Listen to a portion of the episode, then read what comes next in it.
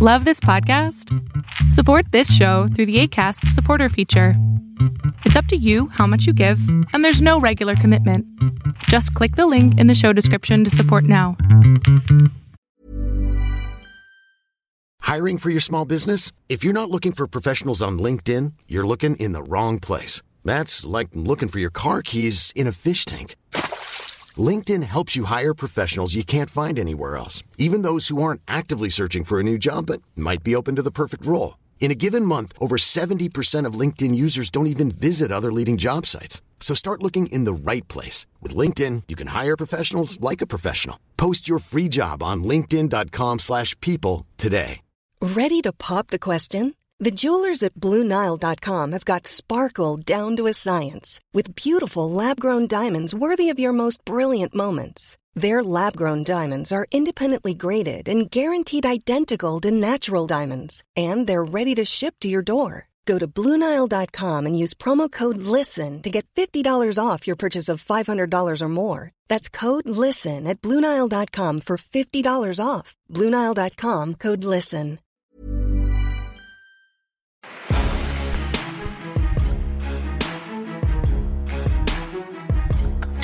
Salamandras, salamonquis, mis queridos chismenautas. Hoy en el podcast Vulnerable tengo una persona que, a mi parecer, está cambiando la vida de miles de personas. Y a lo mejor no ha atendido en su fundación a miles de personas, pero cada persona que ha atendido va a tener hijos y va a tener nietos. Y por lo tanto se convierten en miles de personas. Y ella es Elena Torres Villanueva. Y eres la fundadora de Granito de Arena. Así es. Bien. Cuéntanos, mi querida Elena, ¿cómo es que un día una mujer tan joven como tú, porque te ves muy joven, ¿no? Yo ya estoy viejo, honestamente. Yo ya me siento de, de otro nivel. ¿Cómo es que una mujer tan joven como tú crea una fundación que literalmente hasta la UNESCO es? UNICEF. UNICEF, hasta la UNICEF tiene en su lista de fundaciones. Bueno, eh, fue todo un caminar, o sea, no fue de la noche a la mañana. Em, tengo la versión que me preguntan normalmente cuando me dicen, oye, ¿cómo surgió?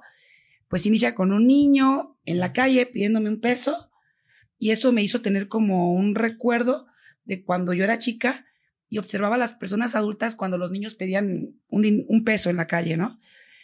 Recordé en ese instante que a- les llamaban niños de la calle Ujú. Y que yo de niña decía, ¿por qué de la calle, no? Si la calle no tiene hijos. Y también recordé que las personas adultas a mi alrededor decían, no, que los papás los piden dinero, que los manipulan, que los maltratan, que ese dinero no llega a esos niños, este, y recordé todo eso.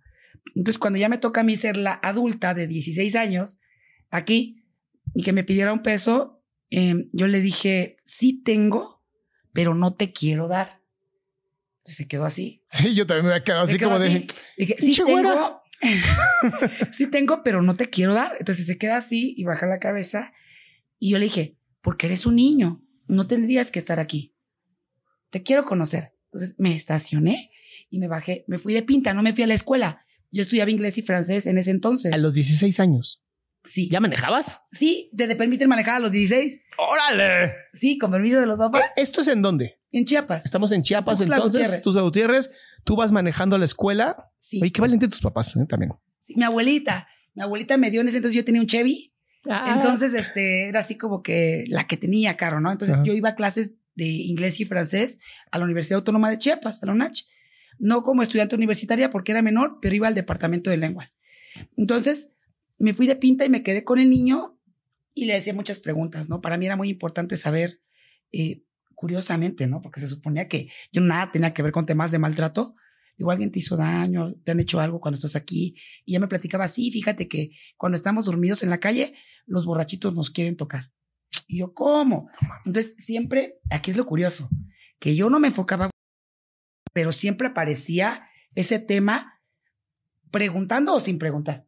Entonces, este niño, pues, me empieza a, in- a intrigar mucho, no solo querer ir a estar con él o llevarle ropa o comida, sino ir más allá y ayudar. Si quiero ayudar, pues vamos a hacerlo bien. Él no tiene que estar aquí. Entonces empecé a preguntar con las personas adultas y me decían, no, que hay un lugar que se llama DIF. Bueno, ¿Dónde queda? Entonces seguí jugando con él, conviviendo, llevándole ropa a él, a los demás niños que estaban con él. Pero a ver, entonces, este momento donde tú te frenas y lo conoces y empiezas a platicar con él, es el inicio como de un tipo de amistad. Sí, de un vínculo que para mí se vuelve importante. Ese, ese niño Belisario es el inicio de, del conocer un mundo ajeno al mío. A ver, y hablando de eso, qué bueno que mencionas esto de tu mundo ajeno. ¿Cómo era tu mundo, Elena? Esa es la parte curiosa. Y precisamente es como vienen las dos historias de granito de arena. Okay. Una es conocer a Belisario, llevarlo al DIF, que en el DIF me dijeran que no me iban a decir a dónde lo iban a llevar, porque pues mi papel era hasta aquí y ya el gobierno se iba a encargar, ¿no? Iba a llegar a una casa hogar. De ahí el ir a casas hogares, no solo por buscarlo a él, sino por querer conocer estos mundos. Yo siempre decía, existen mundos que nadie conoce, Uh -huh. totalmente alejados de la ciudad, de lo cotidiano, y que a nadie le interesan. Casas hogares, me empecé a visitar asilos de ancianos, albergues, etc. Y ahí me encontraba otra vez los temas. Ahorita vuelvo a tu pregunta. Iba a un anexo, porque alguien me decía, no, no sabes cómo son los anexos, pues voy a ir.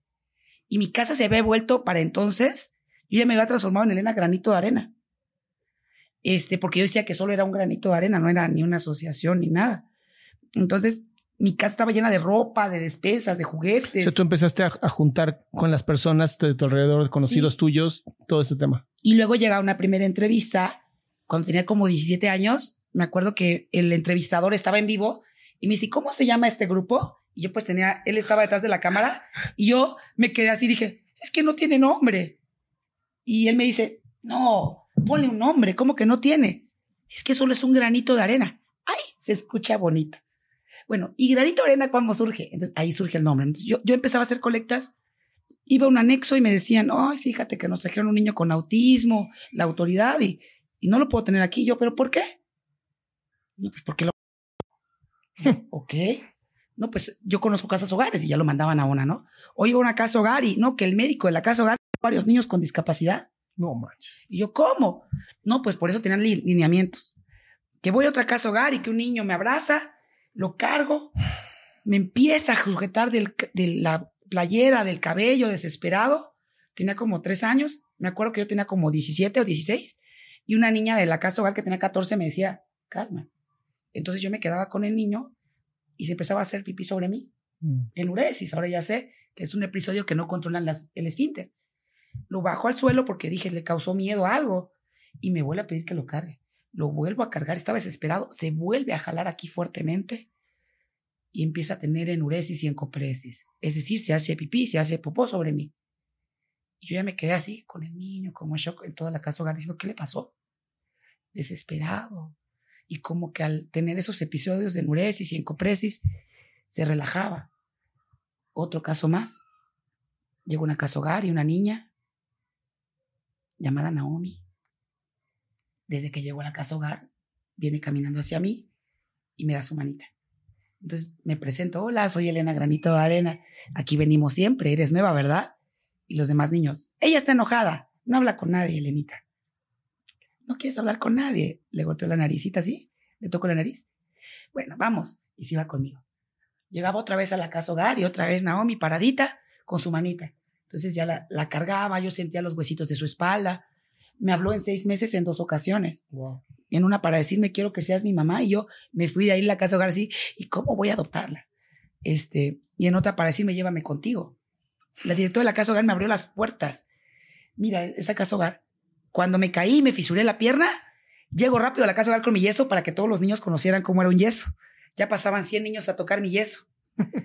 cuando tengo mi primer perrito, Arenito, este, es un shih tzu, un shipu, es una mezcla de poodle con shih tzu. Ay, no, qué cosa más rara. Sí, es un shih tzu alto, así como venado. Lo amo. Entonces llegaba Arenito. Es que no, pero es que siento que de pronto como que todas las cosas que pasan en Chiapas son como muy de las películas estas de Coco y este tipo como de, no sé, alebrijes. Y siento que tu perro es un alebrije. o sea. Ahí lo vas a conocer al Arenito. Aparte Arenito, ¿no? Se llama. Sí, claro. Entonces llega el arenito y lo llevo a la casa hogar y todos conociendo al arenito, agarrándole, viéndole los dientes. Tengo mi primer carrito, gracias a Dios, ya tenía como 23 años y voy a la casa hogar, lo meto en el estacionamiento y se mete uno, luego salen, se mete otro, tocan el claxon. Y así fueron los años hasta que se consolida la fundación como un centro especializado en atención a niñas y niños con experiencias. Pero, ¿quién era yo? Sí, porque a mí sí me interesa saber cómo, cómo crece Elena en Chiapas, ¿no? Porque además eres de tus Gutiérrez. ¿Cómo se crece en, en, un estado que, pues claramente conocemos que es muy rico en naturaleza y en recursos, pero muy pobre por la corrupción gubernamental? Entonces, ¿cómo se crece en, en, en una ciudad así con, pues, con toda la vida? O sea, ¿quién es Elena? ¿Cuántos hermanos tienes? ¿Tus papás estaban casados? ¿Se divorciaron? ¿Qué pasó? O sea, cuéntanos la historia. Claro. Este, y justo mi historia fue muy importante para mí poder desenmascarar el por qué me dedico a lo que me dedico. Uh -huh. Cuando yo tenía 16 años, iba manejando y un niño me pidió un peso. Y yo le dije, no tengo, uh -huh. porque eres un niño. Cuando ese niño me pidió un peso, me dio la oportunidad, me regaló la oportunidad de cambiar mi vida. Cuando pasan los años y pasa todo lo que te conté, ¿no? Casas, hogares, y luego digo, hay que hablar. Después de Naomi, Granito se dedica solo. Mucha gente se fue. ¿Se fue de dónde? De la fundación. Porque no querían, ellos querían. ¿Qué era antes? O sea, antes qué era entonces la fundación? Era una organización de ayudar. Adopta un abuelito, lazos de amor. Teníamos muchos programas y uno de ellos era prevención, que era lo que yo tenía. Okay. Empecé a crear programas con nombres muy bonitos. Adopta un abuelito y todo esto que hacíamos. Y siempre te digo que yo iba a un lugar y salía y salía y siempre había pero ya cuando llega Naomi les dije, a ver chicos, ya hice el FODA. ¿Cuántas organizaciones van a los asilos? No, pues que tantas, ¿no? Pocas. ¿Cuántas van a la casa hogar? No, pues más. ¿Cuántas van al pediátrico? Tantas más. ¿Cuántas tocan? Ninguna. Seamos esa única.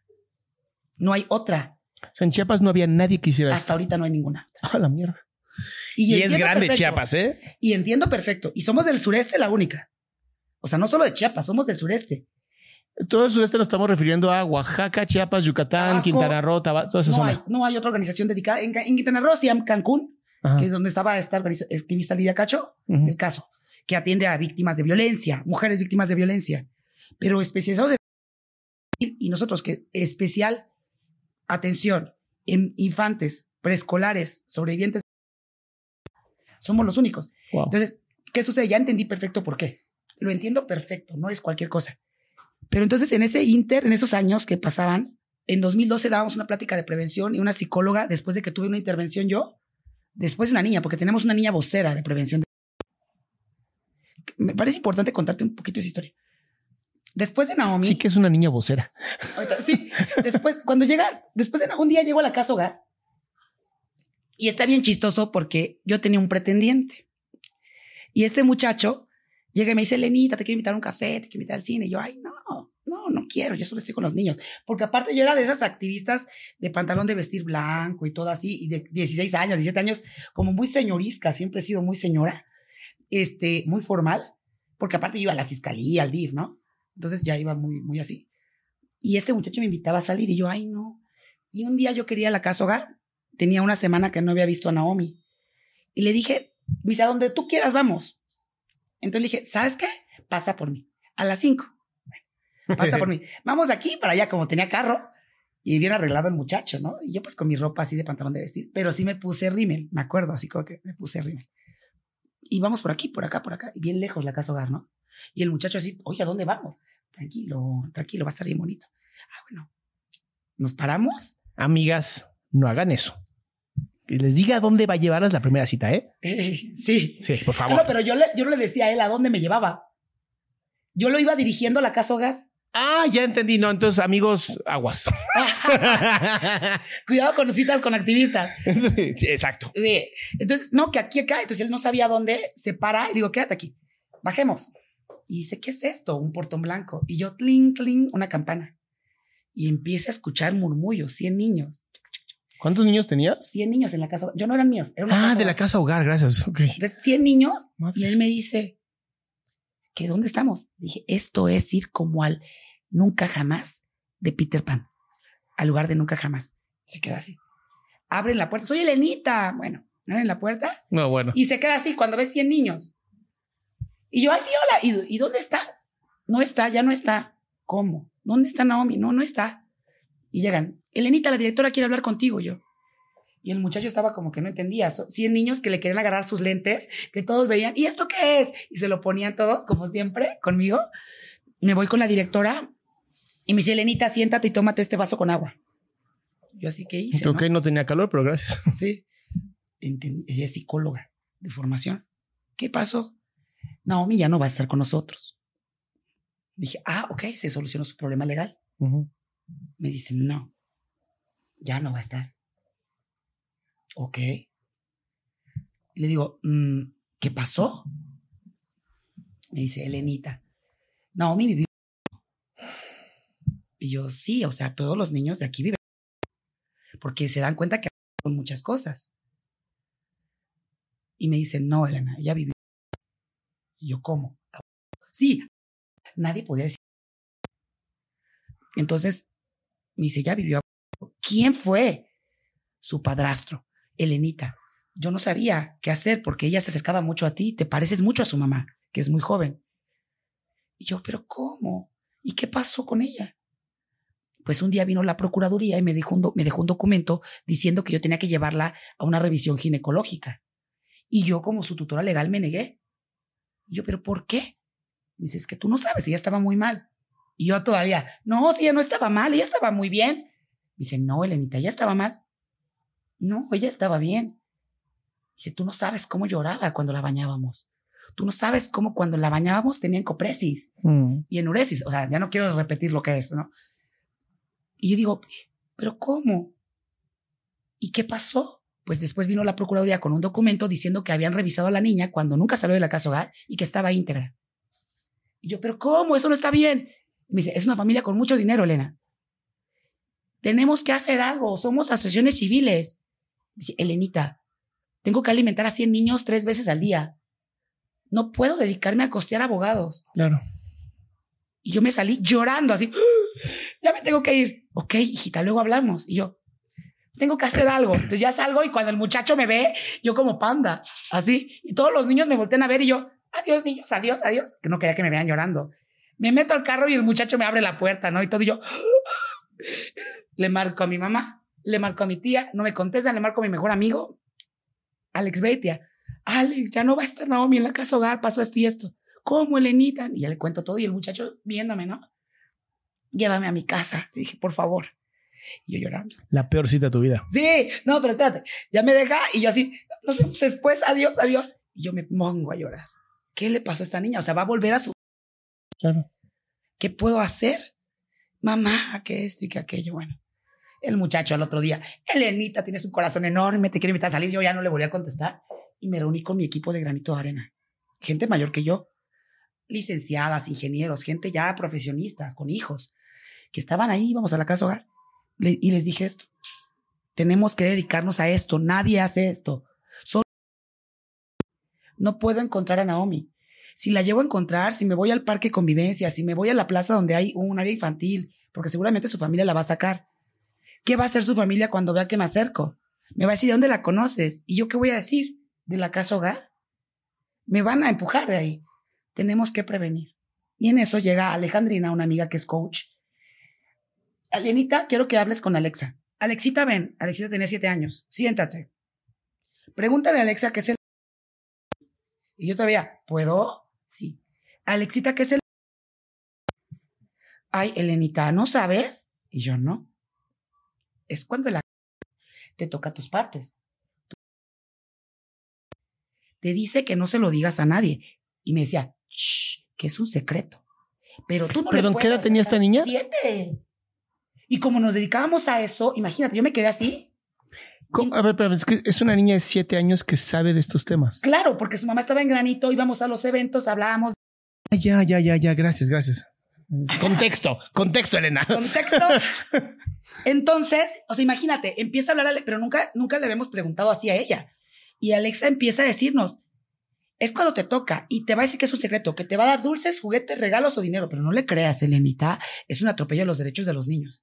Así como te lo estoy diciendo, habló la niña.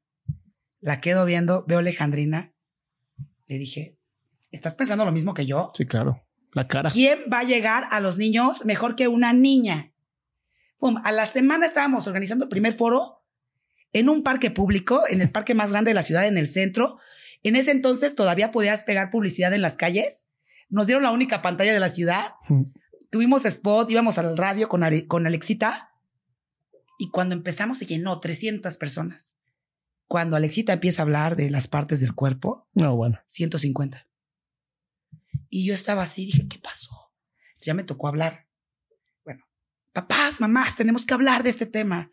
Había chicos patinetos. Chicos, vengan, únanse a este movimiento. Tenemos que proteger a los niños. Y hablamos, ¿no? Y habló más gente. Bueno, saliendo de ahí llega una psicóloga. Ella es doctora en psicoanálisis. Habló en el evento, la maestra Mónica.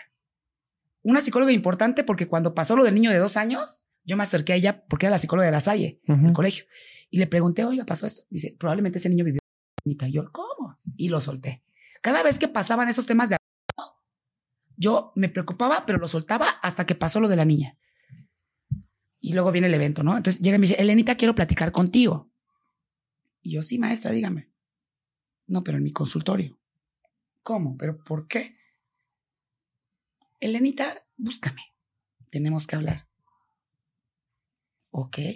Ya llegué y la busqué, me acuerdo, me manda a la escuela, ¿no? Yo ya no estudiaba ahí. ¿Qué edad tenías? Yo tenía 19 años, creo, 19 años, 20. ¿Pero ¿Ya estabas en la licenciatura de maestría o, o no? Estudié, me metí después. Ah, me metí ok. después.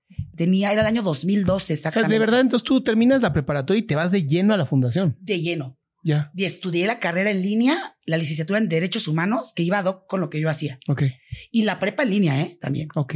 O sea, granito de arena, por eso te digo, ¿quién soy yo aparte? Ahorita es todo lo institucional. Y ella llega y me dice, Elenita, yo creo que tú viviste En el consultorio. en, la- en las- en el colegio, la fui a buscar. Y yo, Ok. ah, no creo. No, sí. La manera en la que tú hablabas tenía demasiada preocupación. Quiero que, si tú deseas, vivas un proceso de psicoterapia, pero significa que yo ya no vuelvo a ser un vínculo tuyo de ninguna forma. Pero serás su- tu psicoterapeuta y dímelo, porque yo soy amiga de tu mamá y ya no podrás ser mi amiga. Y yo, Eso se llama psicoanálisis profundo. Sí. Desde entonces ella rompe la amistad con mi mamá. Pero curiosamente, entonces ella tiene parte de mi historia vital. Pero dame un segundo, dame un segundo. Tú, tú tienes este momento donde conoces a este niño, donde empiezas a tener como un acercamiento más, conoces la casa hogar. O sea, todo este acercamiento con los niños, empiezas a ver todo lo que es una...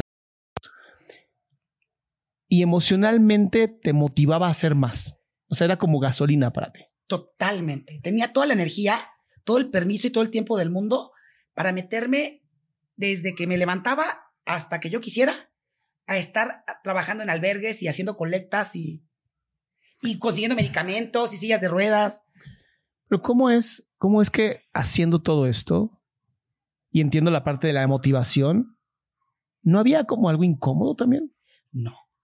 O sea, era completamente inconsciente. Sí, claro, pero me doy cuenta ya con ya en mi proceso de análisis que empiezo a vivir con ella, porque digo, el primer año fue un tema. Dos, tres, cuatro, cinco, seis, ocho años, ya bueno, ahorita ya, ya, ya entiendo muchas cosas que fui madurando y creciendo. Este, y que me tuvo mucha paciencia. Pues así es, ¿no? Ella nunca me cuestionaba. Hasta que yo me iba dando cuenta de las cosas, cómo me contradecía del primer año al tercero de psicoterapia. Bueno, qué ilógico yo decir en el año 2012, ya con granito arena legalmente constituido, ya con. Empezamos en 2009, 10, 11, 12, 5, 4 años, ¿no? De, de, tener, de cero a tener un papel. Y en el 2013 aperturar el centro de atención. O sea, al año de constituidos ya teníamos un centro de atención. ¿Cómo yo no hablaba de lo mío? Porque aparte, espérate, o sea, yo soy una persona de una familia completamente normal. ¿Qué significa una familia normal? Una familia de clase media, medio baja, media media, en sus buenos momentos, tantito, un poquito más, punto cinco de la media. Mi mamá trabaja en una institución de gobierno, este, em, bueno, mi hermano menor, pues sí ha sido consentido, ha estudiado en, universidades particulares, yo, yo no, en una universidad pública. Este, ¿Eres la mayor? Soy la del medio. La de medio. Tengo un hermano que me lleva 11, me- 11 meses, mi hermano mayor, y mi hermanito menor que tiene 20 24 años y ahorita va a ser papá. Estoy muy contenta, voy a ser tía por primera vez, que es mi adoración, mi hermano menor. ¿Qué te lleva, ¿Cuánto le llevas a tu él? Ay, pues contemos, tiene 26 años, yo tengo 32. Ok, o sea, como ocho años. Ocho años. Bien, entonces, está el- tu hermano mayor, estás tú, vive en una casa con mamá y papá. No, mi, o sea, bueno, de hecho, mi hermano menor tiene a su papá. Ya. Sí. Mi- bueno, vamos a mi historia de- antes de Granito de Arena. Yo nazco, o sea, en una familia en donde mi madre se casa con mi papá, un hombre que la maltrató. La trató muy mal desde que nace mi hermano mayor, que me lleva 11 meses. De hecho, date cuenta que nos llevamos muy poquito. Sí, es lo que te iba a decir. Seguramente la embarazó en, el, en la amamantando. Seguramente, terrible. Entonces, mi mamá, siendo una niña genio, si yo entré a la salle fue por mi mamá, no porque yo fuera buen promedio. Mi mamá era 10, 10, 10. Sus boletas no tienen otro número que no sea 10. Wow. Y hay un 9-5 con asterisco, que fue 10. Mi mamá era puros este, bustos de lasallista y, y, bueno, mi mamá es lasallista, sale, sale y se va a la UAG a estudiar medicina. Ah, Igual, 10, 10, o sea, imagínate En medicina. en medicina. Eh, Ella adelanta, imagínate, adelanta materias para venir de sorpresa. Mi mamá era una genia. O sea, sus amigos, tiene, tiene dos amigas, una que se trabajó para un grupo muy conocido de empresarial, que tiene como una base de datos de laboratorios y demás, y otra compañera que estudia en la- trabaja en la NASA. Mi mamá les daba la copia. Ok. Mi mamá era, era muy, muy cerebrito. Entonces, mi mamá se va, empieza a adelantar materias, porque aparte el tema de ser muy inteligente en temas académicos, no tiene que ver con un tema emocional. Ella era la chiquita de tres hermanos, la consentida, la adorada de mi abuelo, este, y bueno, en Guadalajara que sufrían mucho, ¿no? A mi abuelo le da una embolia y mi familia es muy de secretos cuando alguien se enferma. Me choca. Me choca. Que no dicen que se enfermó, que no dicen, hasta incluso no decían cuando fallece la gente, ¿eh? para que nadie se, se... Para que vean. Muy fuerte, eso no me gusta. Pero bueno, eso también habla mucho de que la familia se guardan muchos secretos. Muchos secretos. Ok. Entonces, ahí viene algo. Pero espérate, o sea, tenía que haber un, un hombre como mi, mi padre en mi familia a echarle el tema del abuso al ciclo vital, al- a, las cadenas generacionales. Pero a ver, ¿tu papá conoce a tu mamá en la carrera? No, no, no, no. Mi mamá viene de sorpresa a visitar y a abrazar a su papá, que tenía un em- una embolia y estaba hospitalizado y nadie le había dicho. Ah, Entonces tiene un derrame cerebral. wow. Entonces, cuando ella llega, bien contenta, todos se quedan espantados cuando la ven. ¿Qué haces aquí? Mamá le dicen Charito. Es Edith del Rosario, yo soy Rosario también, Elena del Rosario, pero todos en el trabajo le dicen Edith y en la familia le dicen Charito. Entonces, cuando llega Charito, todos se quedan así, nadie contento. Y mi papá, no es que le pasó esto y esto.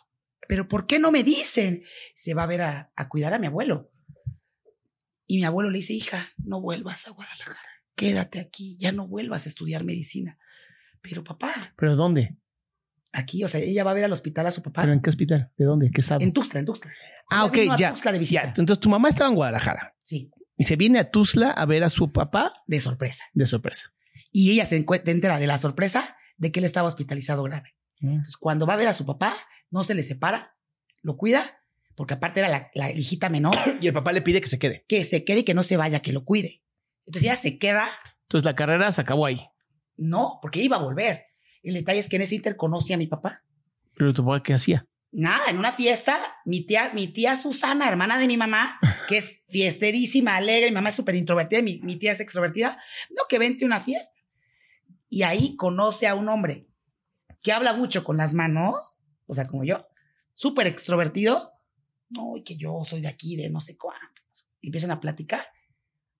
Y entonces mi mamá cae en esta persona que envuelve, que enamora, que seduce, y a la par mi abuelo, que quédate, quédate. Y empiezan a ser novios y pum, al poquito, pues mi mamá se tiene que casar porque mi hermano ya venía, ¿no? Entonces, imagínate, la hija Entonces tu mamá sí dejó la carrera. por ahí la deja. Claro, porque se, si ya se embarazó y se comió el pastel antes de la, de la boda. Claro. Y la más chiquita. Entonces, yo creo que lo que pasa en mamá, mamá es una mujer muy discreta. Y bueno, no voy a contar más hasta ahí. O sea, mamá sí. se casa, Ella no está aquí en terapia. no está aquí. Y creo que no. Voy a contar hasta mi historia, porque ahí entro yo, por eso le estoy contando. Bueno, nace mi hermano Humberto, luego mamá se embaraza de mí. Pero mi madre, o sea, mi madre ya, yo ya no nazco y mi papá no está, mi papá ya no está cuando yo nazco. Porque mi, mi mamá vuelve a la casa de, de, de mis abuelos. Ella todavía intenta volver con mi padre a pesar de lo que le había hecho. O sea, había violencia, ¿no? La había maltratado, exactamente. Pero ella no decía nada, Pues porque en la familia nadie dice nada. no iba a decir nada a, a mi abuela o a mi abuelo, porque ¿cómo iban a saber eso? Hay una historia, una anécdota interesante. O sea, mi abuela va a buscar a mi mamá de sorpresa y se entera con la sorpresa de ver a su hija en una situación que no le gustó. Ok. Entonces, cuando mi abuela materna llega y va de sorpresa y se encuentra con otra, mira cuántas sorpresas. Sí. Dice, me regresas y me, y me voy. Se la trae. Ok. Mi mamá vuelve otra vez para intentarlo. Entonces ya no lo puede intentar. Entonces, cuando ya mm, yo está embarazada de mí y demás, este, pues está una anécdota chistosa de que voy a nacer y están pues ella con mi tía y la Lenita se está adelantando y que ya quiere salir, ya tienen el maletín y todo listo. Y mi, y mi mamá, mi tía va a manejar. Mi mamá está con su gran panzota en un bochito No, bueno. y así la va a llevar y mi tía Susi nerviosa, con todo listo en el carrito y que no podía manejar y no podía manejar. Entonces mi mamá embarazada y con las contracciones maneja al hospital y bueno, ya nací, ¿no? Se llevó al hospital a dar. Digo, ya era médico, podía haberse Sí. dado a luz ella misma. No, no, no, pues no, la dejó la carrera, ¿no? Entonces, este, y ya nací.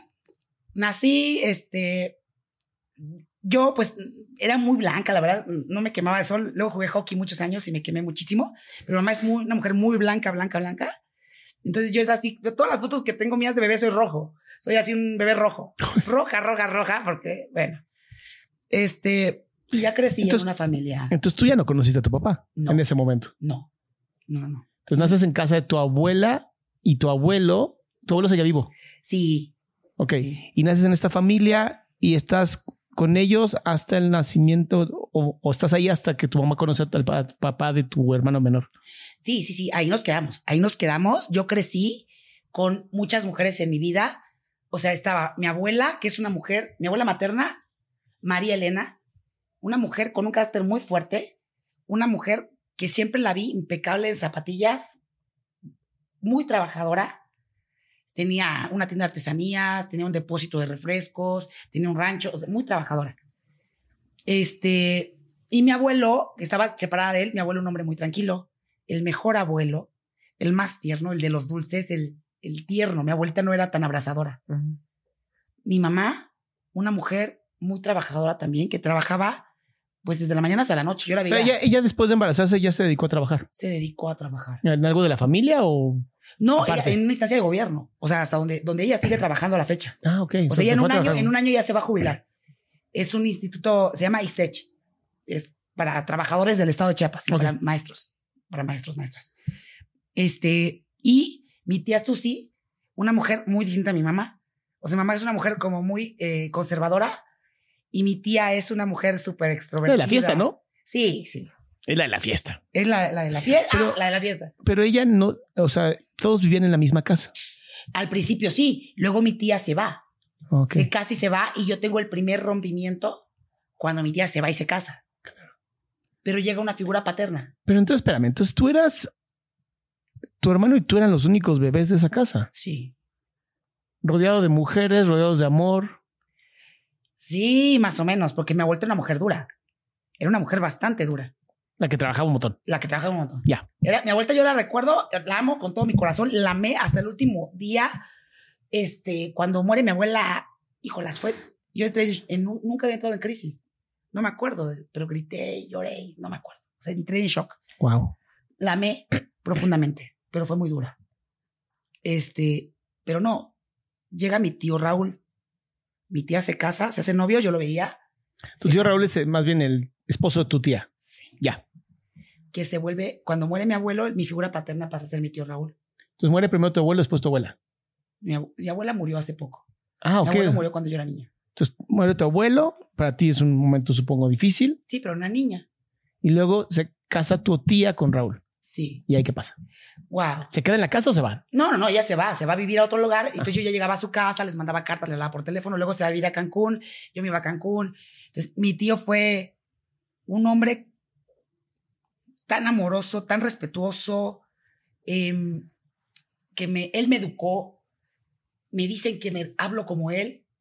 Él también hablaba mucho con las manos. Este, y él muere cuando yo tenía 16, 17 años.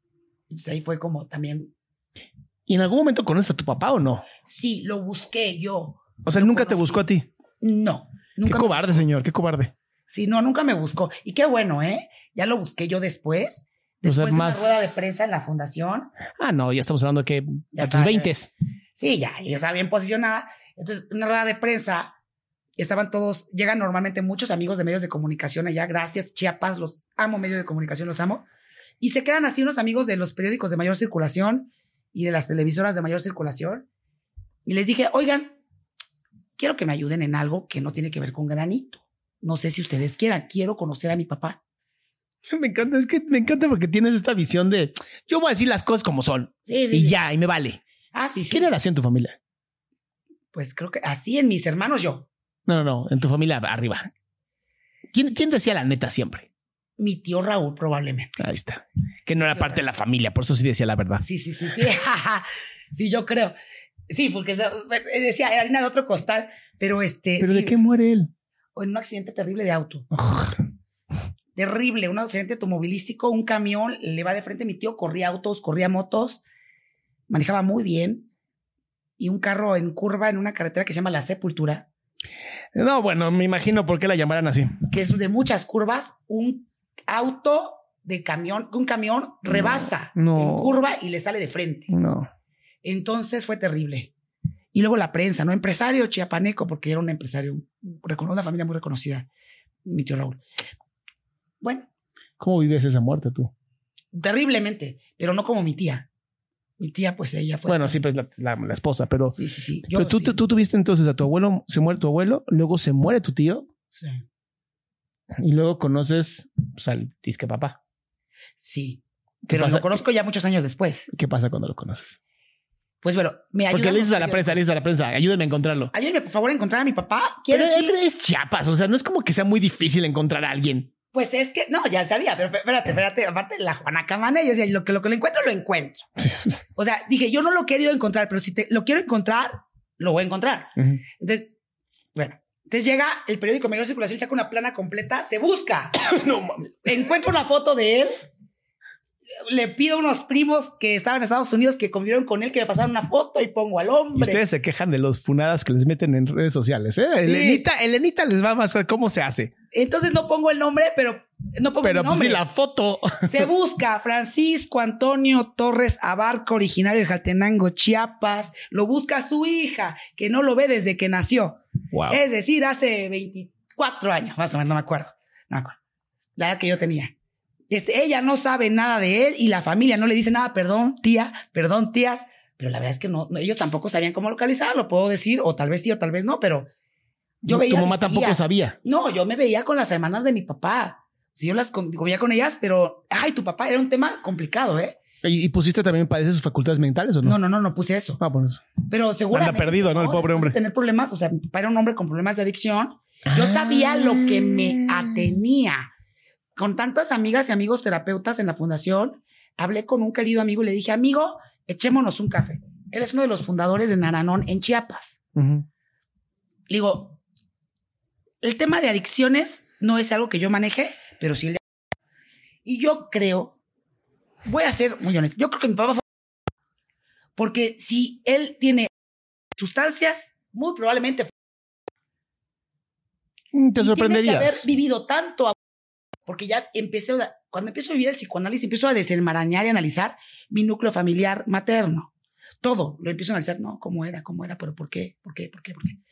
Entonces ya mi mente era muy por qué. Y Ujú. quería saber todas las historias. Abuela, cuéntame esto, ¿no? Ellos no sabían que yo buscaba. O sea, tú eres la versión XXX de Cricri. O sea, en pocas palabras. Bueno, poquito, poquito. Eh, pues, para, los, para las personas que no tienen ni idea de lo que acabo de decir, hay una canción de Cricri, Juan Salvador Soler, Francisco Gabilondo Soler. es el que no hace esta mujer, que dice, "Cuen- dime abuelita. ¿no? ¿Y por qué? ¿Y por qué dime abuelita? ¿No? Entonces, supongo que es la versión ya más adulta, ¿no? Sí. Y llegar con la abuela y decirle, a ver, ¿Y por qué? ¿qué onda? Sí, llorar, sí, yo, yo preguntona. Mi mamá, ya, deja de saber. Mi mamá es muy discreta, ya. Deja de ya. saber. Mamá, pero cuéntame, mi papá te habrá hecho.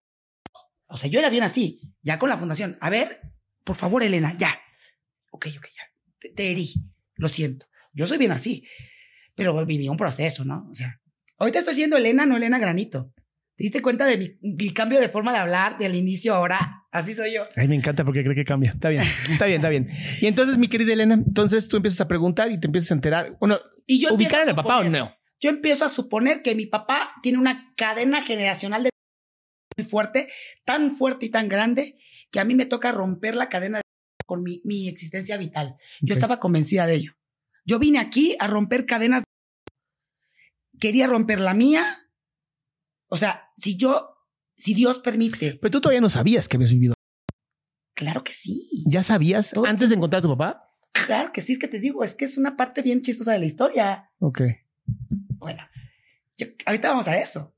Yo ya sabía que yo venía a romper una cadena de- tan grande y tan fuerte y tan gruesa que no era yo. Yo era la punta del iceberg de algo horroroso familiar que yo estaba convencida que era monstruoso. Bueno, entonces, ¿quién es este hombre, Francisco Antonio Torres Abarca, que no tuvo que estar en mi vida, pero que estuvo y que tuvo que estar ausente para que yo viviera lo que tuve que vivir? Pero ¿qué tanto vengo cargando yo de él? Bueno, entonces me dicen, me empieza a llegar mucha gente a la fundación a darme información, que vive acá, que esto, que golpeó a una señora, que esto, muchas cosas. Vuelvo a lo mismo, es Chiapas, o sea, ¿cómo no lo ibas a encontrar? Sí, yo puse un teléfono, compré un teléfono de fuera para que ahí me marcaran. Y yo siempre estaba acompañada, ¿no? Llegaba gente a la, a la fundación, perdón, para que yo no estuviera solita. Y a la par, yo me iba reuniendo con mi amigo experto en adicciones. Él, él es un psicólogo maravilloso, este, que, que Jorge Beitia, que es especialista en adicciones. Digo, amigo, yo quiero, como colegas que somos de salud mental, prepárame para convivir con un adicto. No, Prepárame. no lleves dinero, es lo primero que le dijo. No, me dice, pues, me dice, Llévate un chicharito. fíjate que me dice, y me dice, ¿qué vas a hacer si conoces a tu papá y te dice que no tiene dónde quedarse Ajá. y que si se puede quedar en granito de arena? Pues obviamente no. No, dime la verdad, ¿lo vas a dejar quedarse? Sí. Ese es el problema. Elena, ¿qué vas a hacer si un día tu papá llega y te busca y te dice que no tiene dinero? Y tú tienes dinero, mil pesos en tu cartera. Dime qué vas a hacer. Es lo único que tienes. ¿Se lo vas a dar? Sí. Ok, no puedes, Elena. Tú vas a ayudar a tu papá cuando tú puedas y quieras. Tú puedes llegar y decirle que no, porque él va a llegar y te va a decir, tú me tienes que ayudar. Tú no, dije, es que a mí nunca nadie me ha gritado, nunca un hombre me ha gritado en la casa. O sea, en los hombres de mi familia. Ni tu abuelo, no, ni, ni tu hermano. ni mi tío, no, no, no, Órale, ni un hermano. No. Ni el mayor. no, no, no, no, no. Pero tú les gritabas a ellos. No, mi abuelita era la que nos regañaba, Ok. mi abuelita. Entonces, este, yo no voy a, o sea, que llega él y te dice, hey, me vas a ayudar, ¿no? Entonces me empieza a coachear mucho y me fortalece bastante él. Claro. Entonces, cuando yo de repente digo, le digo a un amigo, amigo, vamos a comer, ¿sí? Un amigo mayor que ayudaba a Granito Arena. Digo, te quiero decir algo. ¿Qué pasó? Comimos. ¿Me quieres ayudar en una aventura? Y otro, Eh, claro. Sí, sí, dime, Lenita. ¿Qué pasó, chiquita? ¿Cómo te ayudo? Sí, dime, Lenita, claro que sí, si yo puedo. Quiero que vayamos a un lugar llamado Ixtapa, porque me habían dicho que mi papá estaba en Ixtapa. Y debe ser un pueblo de 11 mil habitantes. Entonces yo dije, ¿Ixtapa, Chiapas? Ixtapa, Chiapas. Es la primera vez que me entero que hay un Ixtapa, Chiapas. Conozco Ixtapa en Cihuatanejo. Mira, yo no conozco ese. Ex- eh, espérate, espérate, sorpréndete. Hay un Ixtapa también, Ixtapan de la Sal, que está justamente en el Estado de México. Entonces, mira, ya hay tres que conocemos. Y si quieres, nos quieres decir más en los comentarios qué otros Ixtapan conocen, que estaría interesante. Ah, no, este es solo Ixtapa. Ah, no importa. Le quitan la N la agrega, no pasa nada. Entonces, Pero entonces en Chiapas, ah, más o menos a qué ah, como a distancia o hora y a- media de la capital, más o menos, una hora, hora y media. hacia el sur, hacia el norte. Hacia un lugar, no me acuerdo. No tienes ni idea. Bueno, No. no pasa nada. No me acuerdo. Entonces, este. Era un pitazo nada más. O Sí. sea, Solo sabía que estaba ahí, pero yo dije, mira, Flavio, dije a mi amigo, si tú me llevas ahí, voy a conocer a mi papá, porque yo voy y lo voy a conocer. ajá. Ok, me dice, pero pues no sabemos ni por dónde. Vamos, lo voy a conocer. ¿Me quieres ayudar? Sí, vamos, ya vamos. Bueno, de repente llega Flavio y dice, ay, mi papá, fíjate que vendía carne a esta carnicería, la única del pueblo. Y si le preguntamos, Le dije, ay, pero no le digas a la mujer, güey, a la chapaneco, no le digas que no conozco a mi papá. Porque qué vergüenza. ¿Cómo, cómo que vas a hablar chapaneco? Digas. Ah, ok. digas. Se ponen un poquito mamones, ¿eh? Los de Chiapas. Qué bárbaros. No le, no le digas, por favor, Flavio, que, que no conozco a mi papá. No te preocupes, Elenita, vamos.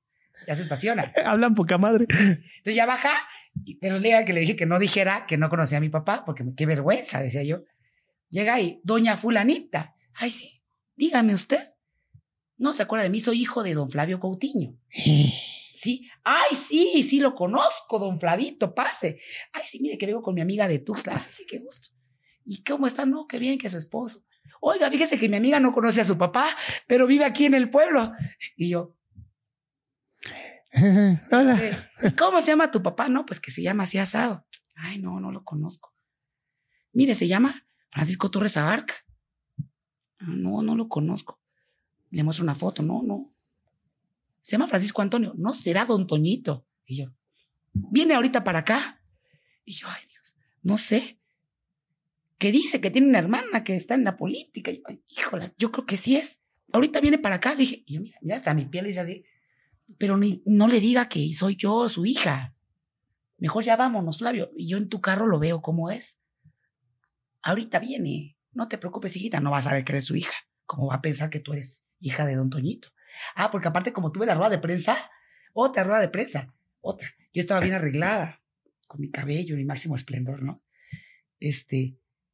Y llega la señora y dice: Te voy a dar mistelita. ¿Sabes qué es una mistela?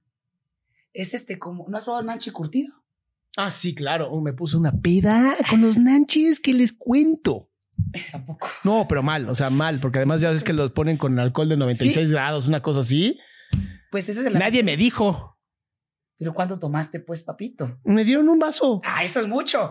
Me Es dieron un vaso. Es que me dieron un vaso y me dijo, y yo estaba, mira, yo venía caminando, comiendo ahí en Tuzla y me estaba come y come los nanches, tomándome el juguito. Estaba yo delicioso.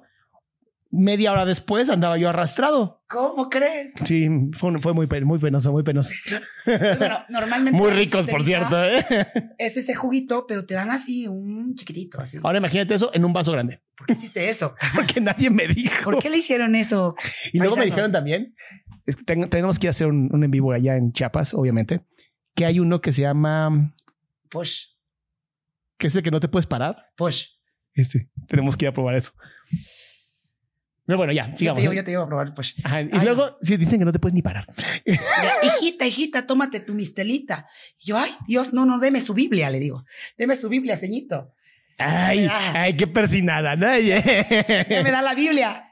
Este, y tómate tu mistelita. Yo, ay, estoy muy nerviosa. Me tomo mi mistelita, un vasito chiquito.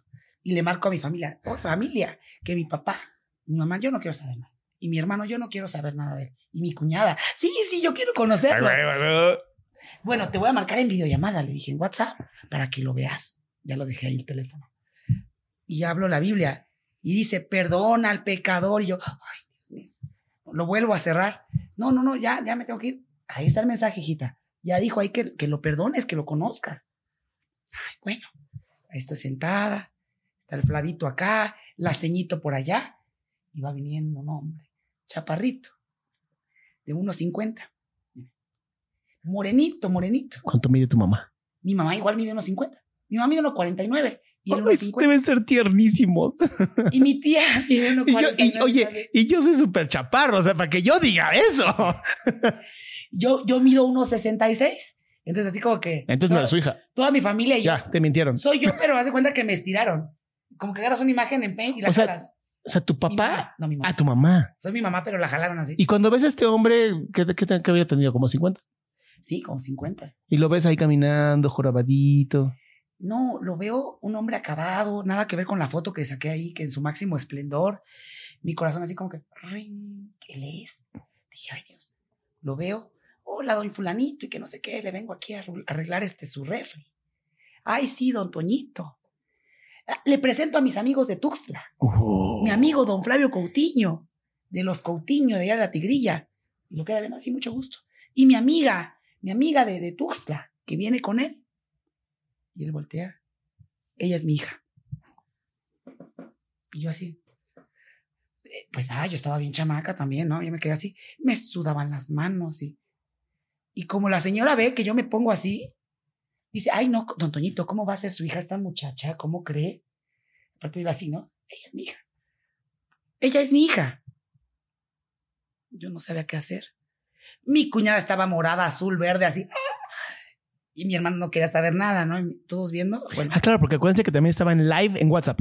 en WhatsApp. Hubieras puesto live a Instagram, ya digo, estábamos ahí. Sí. Ay, no, no. Qué locura. Y Fue muy entonces, fuerte. sí, claro que Entonces ya es fuerte. se sienta y dice, no, no, no.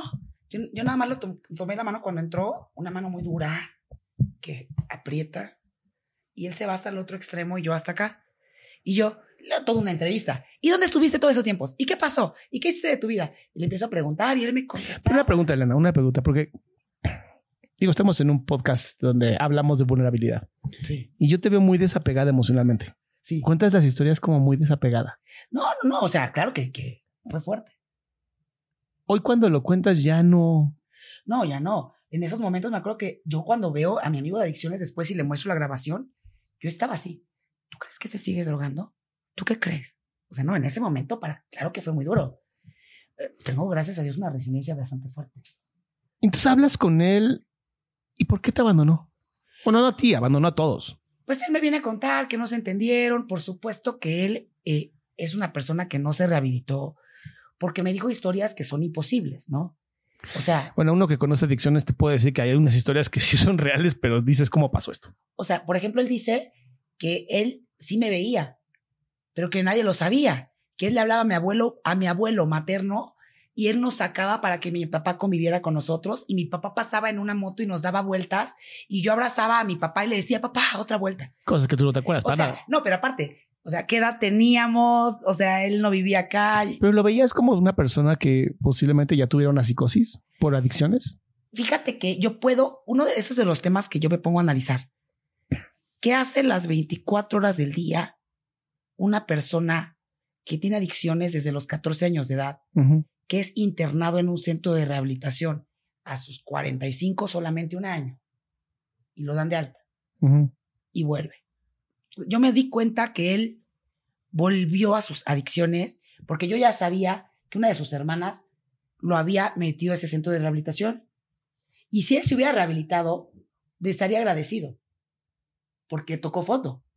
Y cuando él dice, me metí un centro de adicciones, y luego dice que si quiere tomar una cerveza, te das cuenta que esta persona no está rehabilitada. No. Entonces ahí yo me doy cuenta, pero gracias a mi amigo psicólogo en adicciones, yo tenía toda esta información, conocí también el programa de AA y conocí un poco de NA gracias a él. Entonces me doy cuenta que, que él no está sano. Entonces me doy cuenta también que no le puedo dar mi teléfono. Entonces yo me despido, ya luego mucho gusto, ¿Cuánto habrá durado esa plática? bastante, duró como dos, tres horas. Salimos de noche y él intercambia el teléfono con Flavio. Y dije, Flavio, no le vas a dar mi número, por favor.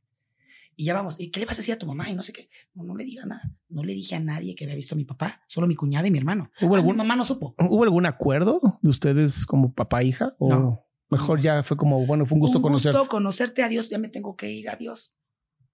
Wow. Pero intercambia y luego le empieza a pedir a Flavio mi número. ¿Y para ti qué, qué significa el poder ver después de veintitantos años a tu papá? Y una de las cosas, me acuerdo que mi terapeuta me preguntaba, ¿para qué lo quieres buscar? O sea, ¿qué, qué necesitas tú en este momento? Y yo le decía, yo no quiero morir sin, no quiero que él muera en un accidente, ¿no? La, la vida, tanto de él como de cualquiera, termina y se extingue en cualquier momento y no conocer su rostro. Yo solamente quiero conocer su rostro. Mm. Y si en mis posibilidades está, porque ya estaba muy cocha por mi amigo psicólogo de adicciones, si yo puedo ayudarlo, lo haré.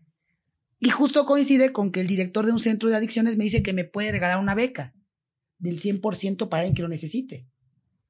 Y dije, será, ¿no?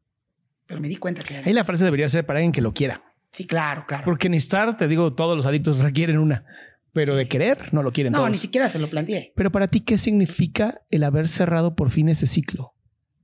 Pues fui bastante liberado. No lo cerré en ese momento porque, curiosamente, al otro domingo le voy a decir, Flavito, ¿dónde estás? ¿Pasa por mí? Nos vamos a Ixtapa otra, ¿Otra vez. vez? ¿Vamos a Ixtapa? Sí. Ok, bueno, voy, Elenita. ¿Y qué le vas a decir a tu mamá? Que vamos a dar una vuelta. Flavio es un gran amigo, ¿eh? Ay, sí, sí, No no mames. violador. Sí. Entonces ya llega, vamos, porque aparte me protegió, o sea, él nunca le dio mi número. Y vamos, ya vamos en otro carro. Para que no nos reconozca, Lenita. Dije, bueno, está bien. Pasamos, pero ¿dónde es que vive? Le preguntamos a la señora de la carnicería, le dije, no, pasa por toda la calle del pueblo. Y de repente pasamos por una calle. Yo ya sabía que mi papá tenía un hijo. Me contaron que tenía un hijito. Toda la gente de, que me, por el periódico llegó, que tiene un niño de tres años. O sea, yo tengo un hermanito. Entonces, Espérate, ¿lo tuvo a los 50? ¿A los 47? Pues sí, yo creo que sí. Eso ya se llama abuelo, ¿no, papá?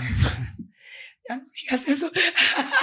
bueno, entonces voy en el, vamos en el carrito de Flavio y vemos una casa y veo que hay una señora que se agacha y ve a un niño de tres años corriendo y, se agacha detrás de él. Y le dije, Flavio, ahí vive mi papá. Ay, no, ¿cómo crees? Le da la vuelta, date la vuelta. Una gran curva, ¿no? Y luego las curvas hasta que nos damos la vuelta y pasamos otra vez. Párate enfrente. Nos paramos. Ya no estaba. Y luego como que la señora va y mete al niño, ¿no? Ahí vive mi papá. ¿Seguro? Sí, yo creo que sí. Date la vuelta. Nos paramos enfrente, estuvimos platicando un rato. Y ya abajo y empiezo a tocar. toc, toc, toc. Pues una casa chiquita, de una planta como, como de, ay, no sé, una casa muy pequeña, muy pequeña. Y pues como que un patio, este, y sin timbre, ¿no? Yo tocando con una piedrita. Ya llega, este, La señora Table. No, no, no, no. ¿Quién? Soy Elena. Vengo a ver a mi papá, Paco Torres. Y ya sale. Sí, sí, sí. Pasen, pasen, ¿no? Y ya pasamos. Nos saca una silla. Este, unas sillas de plástico y ya nos quedamos platicando. Dije, aquí afuera. Ya salió el niñito. Salió el niñito después de un rato. Dije, ¿tu esposa? Ah, no, no está. Yo dije, qué raro, porque yo sabía que había una señora. Luego llega, ay, él es tu hermanito y no sé qué. Y, ay, mucho gusto. ¿No quieren una cervecita? Yo ahí dije, "Mm, no se ha rehabilitado. No, gracias. No, ya me tomé así como no sé cuántas cosas. Y yo, y el lavito, yo sí. No, no tomamos. Gracias. y Flavio, ah, chale, yo no. sí tomaba. Y se ponen a platicar, ¿no? Este, porque para eso tenemos parentesco con la familia Coutinho. Mi abuelo era Torres Coutinho, entonces sí había cercanía. Pero bueno, ahí estaba, de hecho es primo, mi papá de Flavio, pero muy lejanos. Está platicando sus historias de que estuvo aquí y allá. Entonces llega el niño y me queda viendo enojadísimo, mira así. Y agarra un palo y se viene a golpearme.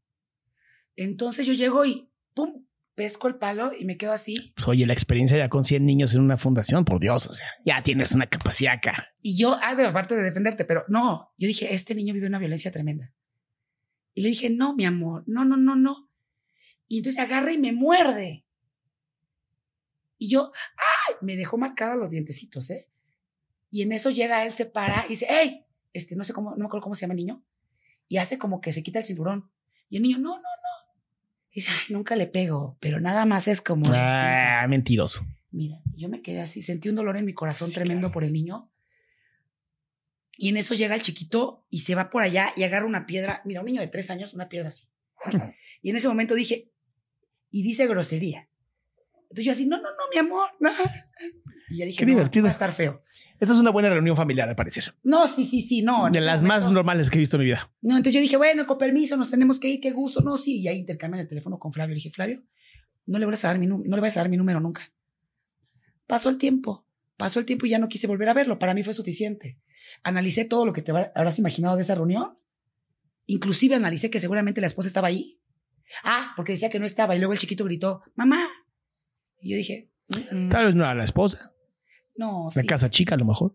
No sabemos. es su mamá, pero, pero seguramente que hay maltrato ahí, mucha violencia. Seguramente, digo, no manches. mucha violencia y muchas cosas. Por eso te digo, yo de, digo, cierro ahí. Y ya después de como seis meses, Flavio le da mi número, me marca en una ocasión. Hola, mi amor, ¿cómo estás, princesa? Y yo, ¿quién habla? Nadie me habla así. Sí, soy tu papi, mi amor, soy tu papá, soy tu padre. Ah, sí, dime. Es que, es que, ¿cómo no me has hablado? Fue día del padre y no sé qué. Ah, sí, sí. Y yo bien coachada, gracias a mi- de verdad, gracias psicólogos expertos en adicciones y gente busque especialistas cuando tenga alguna encrucijada en su vida. Siempre es bueno tener orientación profesional. Imagínense lo que hubiera pasado si yo nunca hubiera ido con él. Ah, no, olvídalo. Tragedias. Y, y vayan con profesionales de la salud mental, por favor. Sí. Porque muchos de los que son adictos se creen rehabilitadores y no son rehabilitadores. Entonces llega este amigo, este, perdón, este señor, mi papá, Y me habla, ¿dónde estás? Y yo, ah, voy a cenar. Estoy saliendo de la UVM, de una, de una reunión de la fundación. Ah, ¿con quién vas a cenar? Y yo, "Mm, con mi novio. No, no, no. Hija, hija, tú como María Félix, hasta desear, vas a venir por mí a otro pueblo que se llama Chiapa de Corzo. Imagínate, vas a venir. Y me lo ha hecho el terapeuta.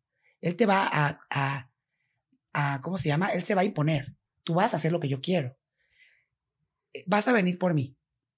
Perdón, pero ¿qué hacía en Chapa de Corso? No sé, Que no tiene nada que ver con Ixtapa. no sé, no sé. No tengo idea. Eh, su vida, ¿no? Digo, quién sabe qué hace las 24 horas del día una persona con adicciones y, y no sé. Y Ok. que no, y que no ha sanado. Entonces llega y me dice, vas a venir por mí y vamos a ir porque me vas a ayudar.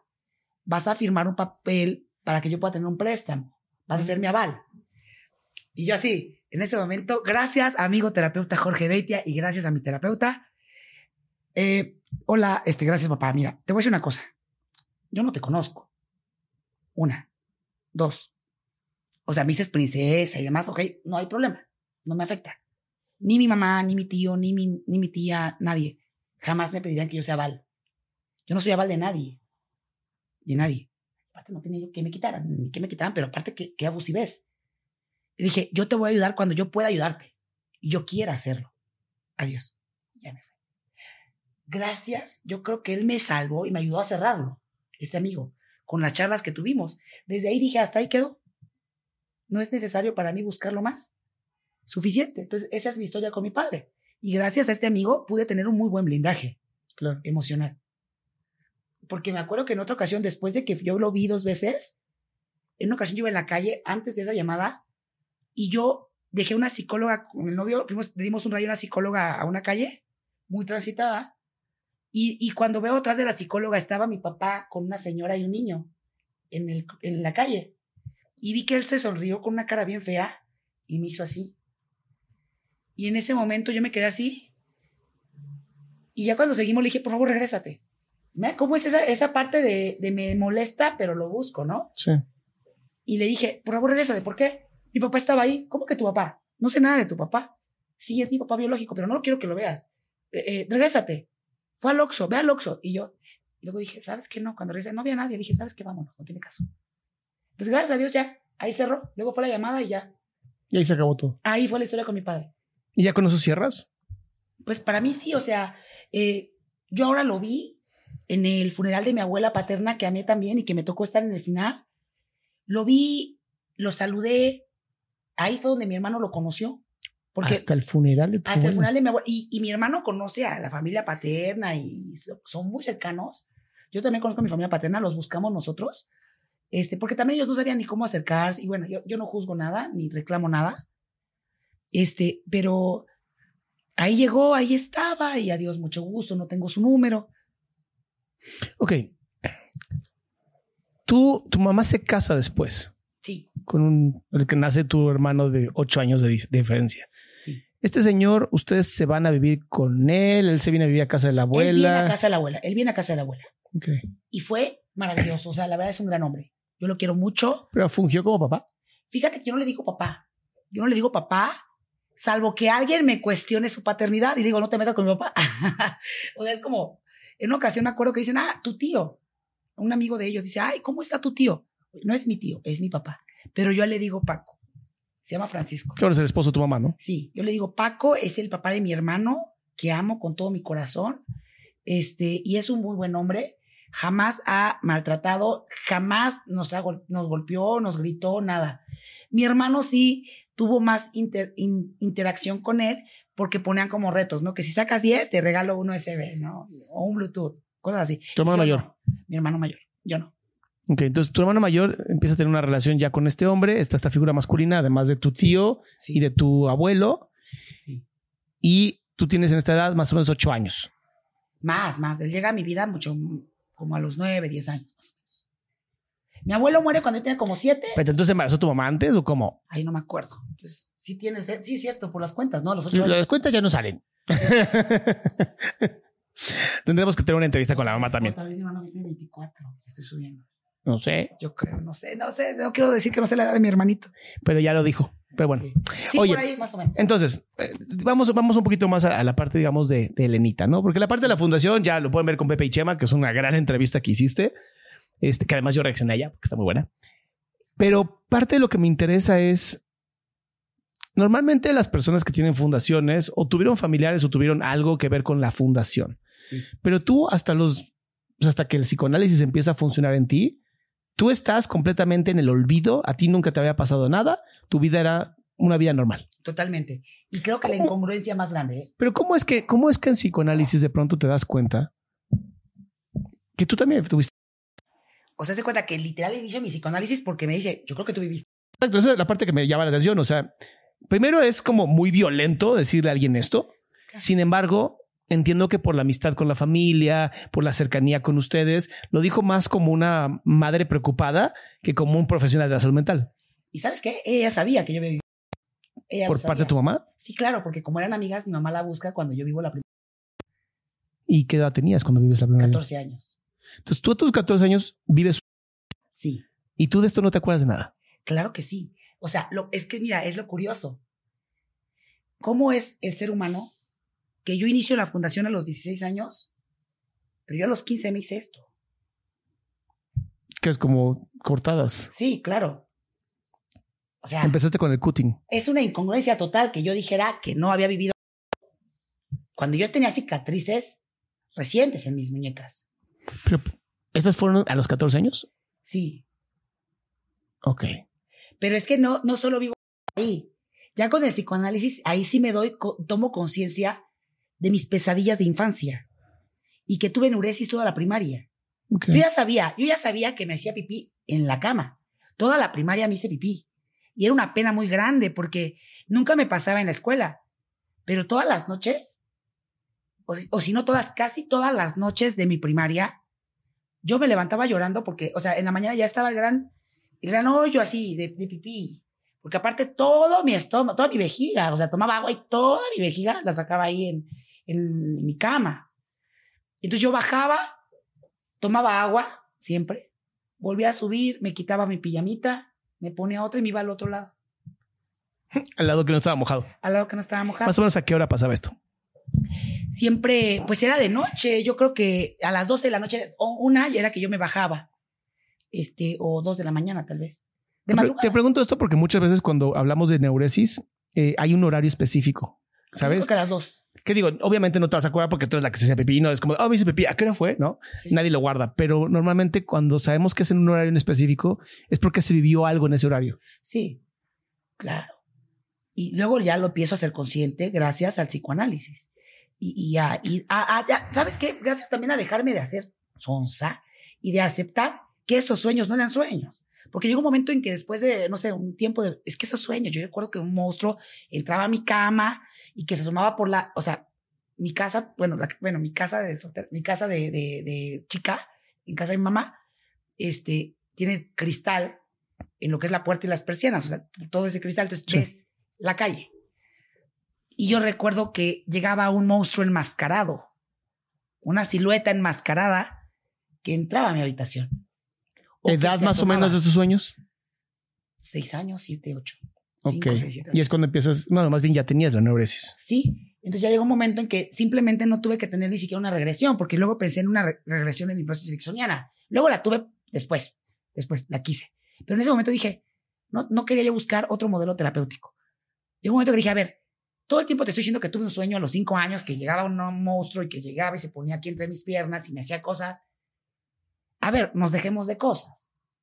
A mí me... Mira, así lo ves. Esto es lo que quieres ver. Esa es la realidad que, que tú ves. Esa es la realidad. Y la acepto. Y si no es, ya la adopté. ¿Y este monstruo quién era? Era, fíjate que hubo un abuelastro. Oh. Hubo un abuelastro. ¿Cuando se muere tu abuelo? No, mi abuela y mi abuela estaban separados. Ah. Y, y exacto, ya mi abuelo era el que llegaba. Llegaba mi abuelito. O sea, tu amoroso. abuela vivía con un hombre Sí, y este hombre es el que abusaba de ti. sí, sí. Y no sé si de más personas, no puedo hablar por nadie más, pero a mí me. A mí me. Y tenía revistas que no eran correctas. Desde los cuatro años hasta los ocho, nueve. Pues no recuerdo hasta qué momento se va, pero yo creo que sí. Como a esa edad ya se va. Y yo dejo de hacerme pipí en la cama. Y tú nunca dijiste nada. No. Para ti era un sueño, una pesadilla. Pues no, ya lo vengo a recordar de grande. Recuerdo perfectamente también el, el sentir algo raro en mi cuerpo, como que me estaba haciendo pipí, pero dije, ¿me estoy haciendo pipí o no me estoy haciendo pipí? Entonces cuando ya veo, mi pijamita estaba como a las rodillas y mi, mi ropa interior también. Y estaba esta silueta en medio de mis piernas. Sí. Y, y nada más me hace... Entonces yo... No, no, no digas nada, ¿no? Entonces, esos susurros feos. Entonces fue como un... Pero me volví a subir mi ropa. Y ahí no me hice pipí. Me acuerdo que ahí no me hice pipí. Entonces, no dije nada. No dije nada. Este, pero ya recuerdo que cuando yo paso a ser más grande y mi abuelita una vez estaba enojada en la rebeldía de mis 11 a 13 años, yo le dije, ¿por qué eres tan amargada? Deberías de volver a hablar con esta persona, con don Mario, para que no seas así. Y me acuerdo que se voltea a mi abuela y me dice, si yo no estoy con él, es por ti. Y yo sí, ¿por qué por mí? Para protegerte, por cuidarte a ti. Y yo, ¿de qué? De don sí, Mario. porque yo supe que él hizo algo malo a alguien. Y yo tenía que protegerte a ti y me enteré que él hizo daño a alguien. Claro que lo hizo, pues, pero en algún momento ya cuando empiezo a hablar, de, ya cuando empiezo Espera, espera, espera, espera, espera, espera, espera. Sí. Usted va muy rápido a veces. Sí. ¿Cuándo encuentras las revistas? Cuando era niña, cuando estaba en la primaria. Y estas revistas, ¿qué empiezan a hacer en ti? Porque supongo que las ves y con Sí. curiosidad empiezas a ver. Sí, las vi. Pues nada más ¿Y veo qué- qué- que eran... Porque digo, eh, normalmente las revistas eh, de carácter de adultos, normalmente la mujer siempre está en posiciones pasivas, siempre está en, en fotos como, digo, no sé qué tipo de revista, ¿no? Si había sido nomás donde son mujeres desnudas o mujeres teniendo relaciones sexuales. Eran revistas de vaqueros. O sea, de, de vaqueritos. Pero no era- eran caricaturas. Eran como caricaturas y habían otras que eran como de historias, como de traileros. Ya, como muy eróticas, ¿no? Ajá. Ya, era Sí. más bien erótico, erotismo. Bueno, era literaria, más bien. Sí. Sí, porque son bastante grotescas. Sí, sí, sí. Cuando tú empiezas a ver este tipo de mujeres y te miras a ti a los ocho años y dices, pues yo no soy esta mujer. Creo que ni siquiera en mi mente estaba la comparación de mi cuerpo con el de las mujeres. O sea, nunca hubo esto en psicoanálisis No. de ah, las comparaciones. No, no, no. No, no tuve O eso. no te afectaron, entonces para ti es como fueron No, o sea, era, era es que mis Barbies tenían el mismo cuerpo de esas muñecas, por ejemplo. No, las revistas de vaqueros son otra cosa, reina. Bueno, pero más o menos. No, no, no. Si vayan un día a un puesto de revistas, vean lo que es una revista de vaqueros. O sea, tal vez tenían mucho más senos, ¿no? Pero Sí, son las famosas figuras de reloj. sí, pero yo las veía parecidas. Pero no había para ti entonces como este compararse, como decir, ah, yo no soy así. No. Ok. Entonces, no afecta mucho esto de las revistas. Pasa el tiempo, manda a volar tu abuela a este tipo. Qué lástima que no lo lincharon, pero bueno. Este, y a los 14 años ocurre el siguiente suceso. Sí, una persona cercana a mi familia, eh, pues un día llega, yo estaba en la computadora y, en ese tiempo estaba, en ese tiempo estaba el Messenger, este, y me, o sea, llega esta persona de visita, me toma del brazo y me lleva a mi recámara diciendo que yo estaba toda sucia y que tenía que cambiarme y demás. De verdad que fue abrupto. Entonces yo dije, ok, no entiendo, pero yo tenía 14 años, yo no era una niña pequeña. Yo podía vestirme y cambiarme sola. Entonces se mete a mi recámara, cierra la puerta y me dice que estaba sucia y que yo tenía que cambiarme. Entonces yo le dije, este, sí, pero vete, o sea, váyase y yo me cambio. Este, no, no, no, y me empieza a jalar, literal, me jala la blusa entera. Y yo me quedo como que con mi brazo así de, de niña copa menos A, A menos, menos cero, Tu corpiño. mi corpiñito así. Digo, pero váyase, váyase de mi recámara, ¿no? A este familiar. Y me dice, no, no, no, quítate todo, está sucia.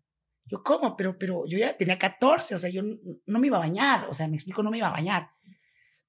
Los- La persona no me iba a bañar. No, pero no, entonces eh, fue como un hacerme chiquita. Me sentía chiquitita. Que tú ya habías mencionado que nunca habías tenido esta visión de un hombre, ¿no? Con esta fuerza, con esta ímpetu de decirte cómo hacer las cosas. Exacto, y de pronto esta persona sí lo hizo. sí lo hizo y aparte, bueno, yo era virgen. O sea, yo era virgen, yo nunca había estado con nadie. Eh, o sea, yo nunca había visto un cuerpo de un hombre desnudo. Sí, estaba desnudo él. No, no, no, Ah. no, no tenía ropa. Entonces, pero sí, o sea, y a mí no me había visto ningún hombre sin mi playera. Entonces me jala mi, mi, era como un mini bra, ¿no? Era, ya, ya era como que lo que sigue el corpiño, chiquitito. Me, literal, no lo de- ni lo desabrocha, me lo jala. Entonces yo me quedo así y ya me lanza a mi armario, este, me, toma, o sea, me intimida. Sí. Nunca llega y me golpea salvajemente. No. Pero me toma de la cara y me dice muchas cosas feas, muchas cosas cochinas. Mm, o sea, yo nunca entenderé. O sea, ni siquiera puedo entenderlo. Es una palabra muy difícil que para mí, una frase tan sucia, me decía mucho, huele muy rico tu. Y yo no entendía. Sí, no, frases de... Frases que los niños aprenden. O sea, y yo no entiendo siquiera cómo podía olerme. Porque pues yo tenía mi ropa, mi pantalón. Entonces se me va, se me va encima. Se me va encima, Tú en este momento no gritas, no nada. no grito. Estás en shock. Y es una de las cosas que luego mi abuela me reclama mucho. De que yo no gritara. Pero estabas en shock. Sí, claro. Entonces, esa es la parte que también tienen que entender. O sea, en el de poder.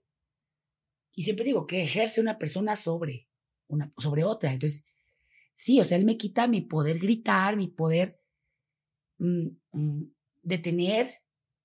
Porque, por ejemplo, yo me puedo jactar de ser una persona fuerte o de tener una, una fisionomía fuerte. Ahorita me quito mi, mi abrigo para que vean que soy fuerte. O sea, de verdad no hago ejercicio, pero tengo fortaleza en mis brazos, en mis piernas. La gente a veces piensa que voy al gimnasio y no. Sin embargo, no pude tener la fuerza de empujar, ¿no? Yo jugaba hockey. Sí, pero por desgracia venías ya condicionada por parte de tu abuelastro. Entonces ya venías condicionada a quedarte quieta y callada. Claro. Y, luego- eso pasa mucho en las víctimas. de- Sí, sí, sí. Y la parte yo era una niña, o sea, que pude haber sido por mi mis maestros y demás, porque yo era una niña tímida, tranquila, introvertida, eh, no era una persona extrovertida, ¿no? O sea, yo era bastante tranquila, muy tranquila.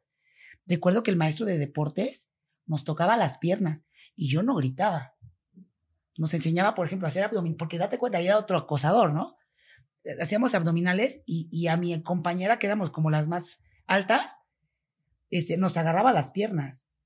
Y yo nunca le decía nada, no tenía por qué agarrarme las piernas, tal vez a las rodillas, ¿no? Si hacías ese, no sé cómo se llama ese ejercicio, Sí, abdominales. abdominales, pero él nos agarraba las piernas.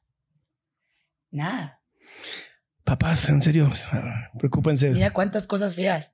Este, otro niño de la primaria, de sexto, una vez me quiso dar un beso y me tiró al suelo y se fue sobre mí. Y yo luchaba, luchaba, luchaba, luchaba y lo pateé, ¿no? Entonces, ¿dónde quedó esa fuerza, no? Ya cuando tenía 14 desapareció. Entonces, yo tenía pavor.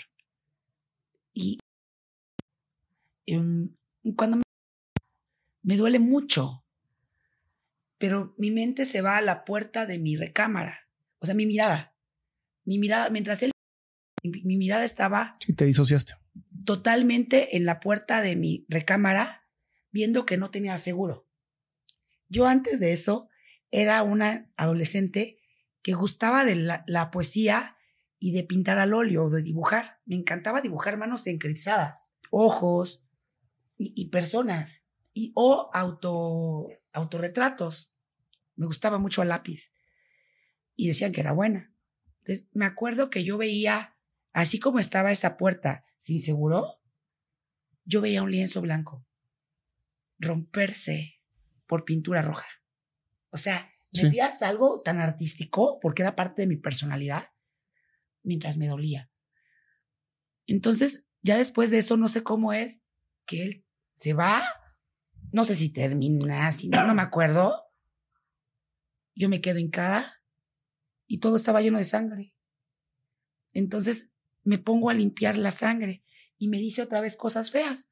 Me acuerdo que agarra, me agarra y me pone, no sé, me agarra del cabello, me pone frente al espejo de mi armario, de otro armario que había ahí, y me dice, mira esa cara. Tiene una cara de terror. Me dice, esa cara nunca la vas a olvidar. Entonces yo me quedo así, o sea, literal, o sea, como en shock viendo esa cara y queriendo gritar, así como queriendo llorar, porque esa cara nunca la vas a olvidar. O sea, y literal, o sea, me suelta, pero yo me caigo y me quedo limpiando mi sangre. Y me dice que no le digo a nadie que, y que eso va a pasar de nuevo. Y me dice cosas como, no te hagas si tú ya habías estado con más gente. Yo, yo ni siquiera dije nada. Y ya me quedo, cierra la puerta, no sé si la cierra él o yo, y ya me quedo limpiando mi sangre y llorando. Llorando, llorando. Y ya me quedo llorando con mi sangre. Y luego digo, no pueden saber que me pasó esto. Me meto al baño con toda mi ropa con sangre. Y se iba la sangre, la sangre. Y ya me quedé bajo la regadera, en posición fetal, llorando. Me voy escondidísima con toda mi ropa con sangre. La pongo abajo, mojada abajo de mi cama, ya, ya sin sangre, según yo, ni me acuerdo. No sé quién habrá encontrado eso, no, no sé. Y ya me quedo en mi cama llorando, llorando, llorando. Y por primera vez empiezo a cerrar la puerta de mi habitación. Duermo con la puerta cerrada y con un miedo impresionante. Me acuerdo que no podía dormir porque me dolían mucho las piernas, la, la, el la Sí, las ingles. Las ingles. Horrible, terrible dolor. Fue la noche más dolorosa de mi vida. Hasta ese momento. Tuve otra después peor. Y. ¿Con la misma persona? No. Esta persona ya no volvió a tocarte. No me volvió a tocar. ¿Pero fue porque dijiste algo o porque simplemente ya Porque no pasó? hablé. Hablé al Así otro día. Hablé al otro día. Por eso te digo. o sea, si ¿Cómo te llenaste el valor para hacerlo? Fíjate que hay un amigo que yo siempre voy a querer y que él nunca me vuelve a hablar. Hasta que después lo vuelvo a buscar, años después ya con granito de arena. Porque queda inconclusa esa parte. Era un amigo que él llegaba a mi casa, creo que yo le gustaba. De hecho, se me declaró, él tenía como 17 años. Digo, yo tenía 13, 14, era mi amigo. Y llegaba a mi casa porque pues éramos este, niños muy tranquilos, ¿no? Tomaba limonada, platicaba, como que pedía permiso y llegaba a verme. No sé cómo nos hicimos amigos, porque era más grande. Y de repente, al otro día del, del hecho de, de esa, él me marca a la casa, no había celulares, y me dice, hola, ¿cómo estás? Y yo con miedo de que llegara otra vez esta persona y que pudiera escuchar lo que yo hablaba. Bien.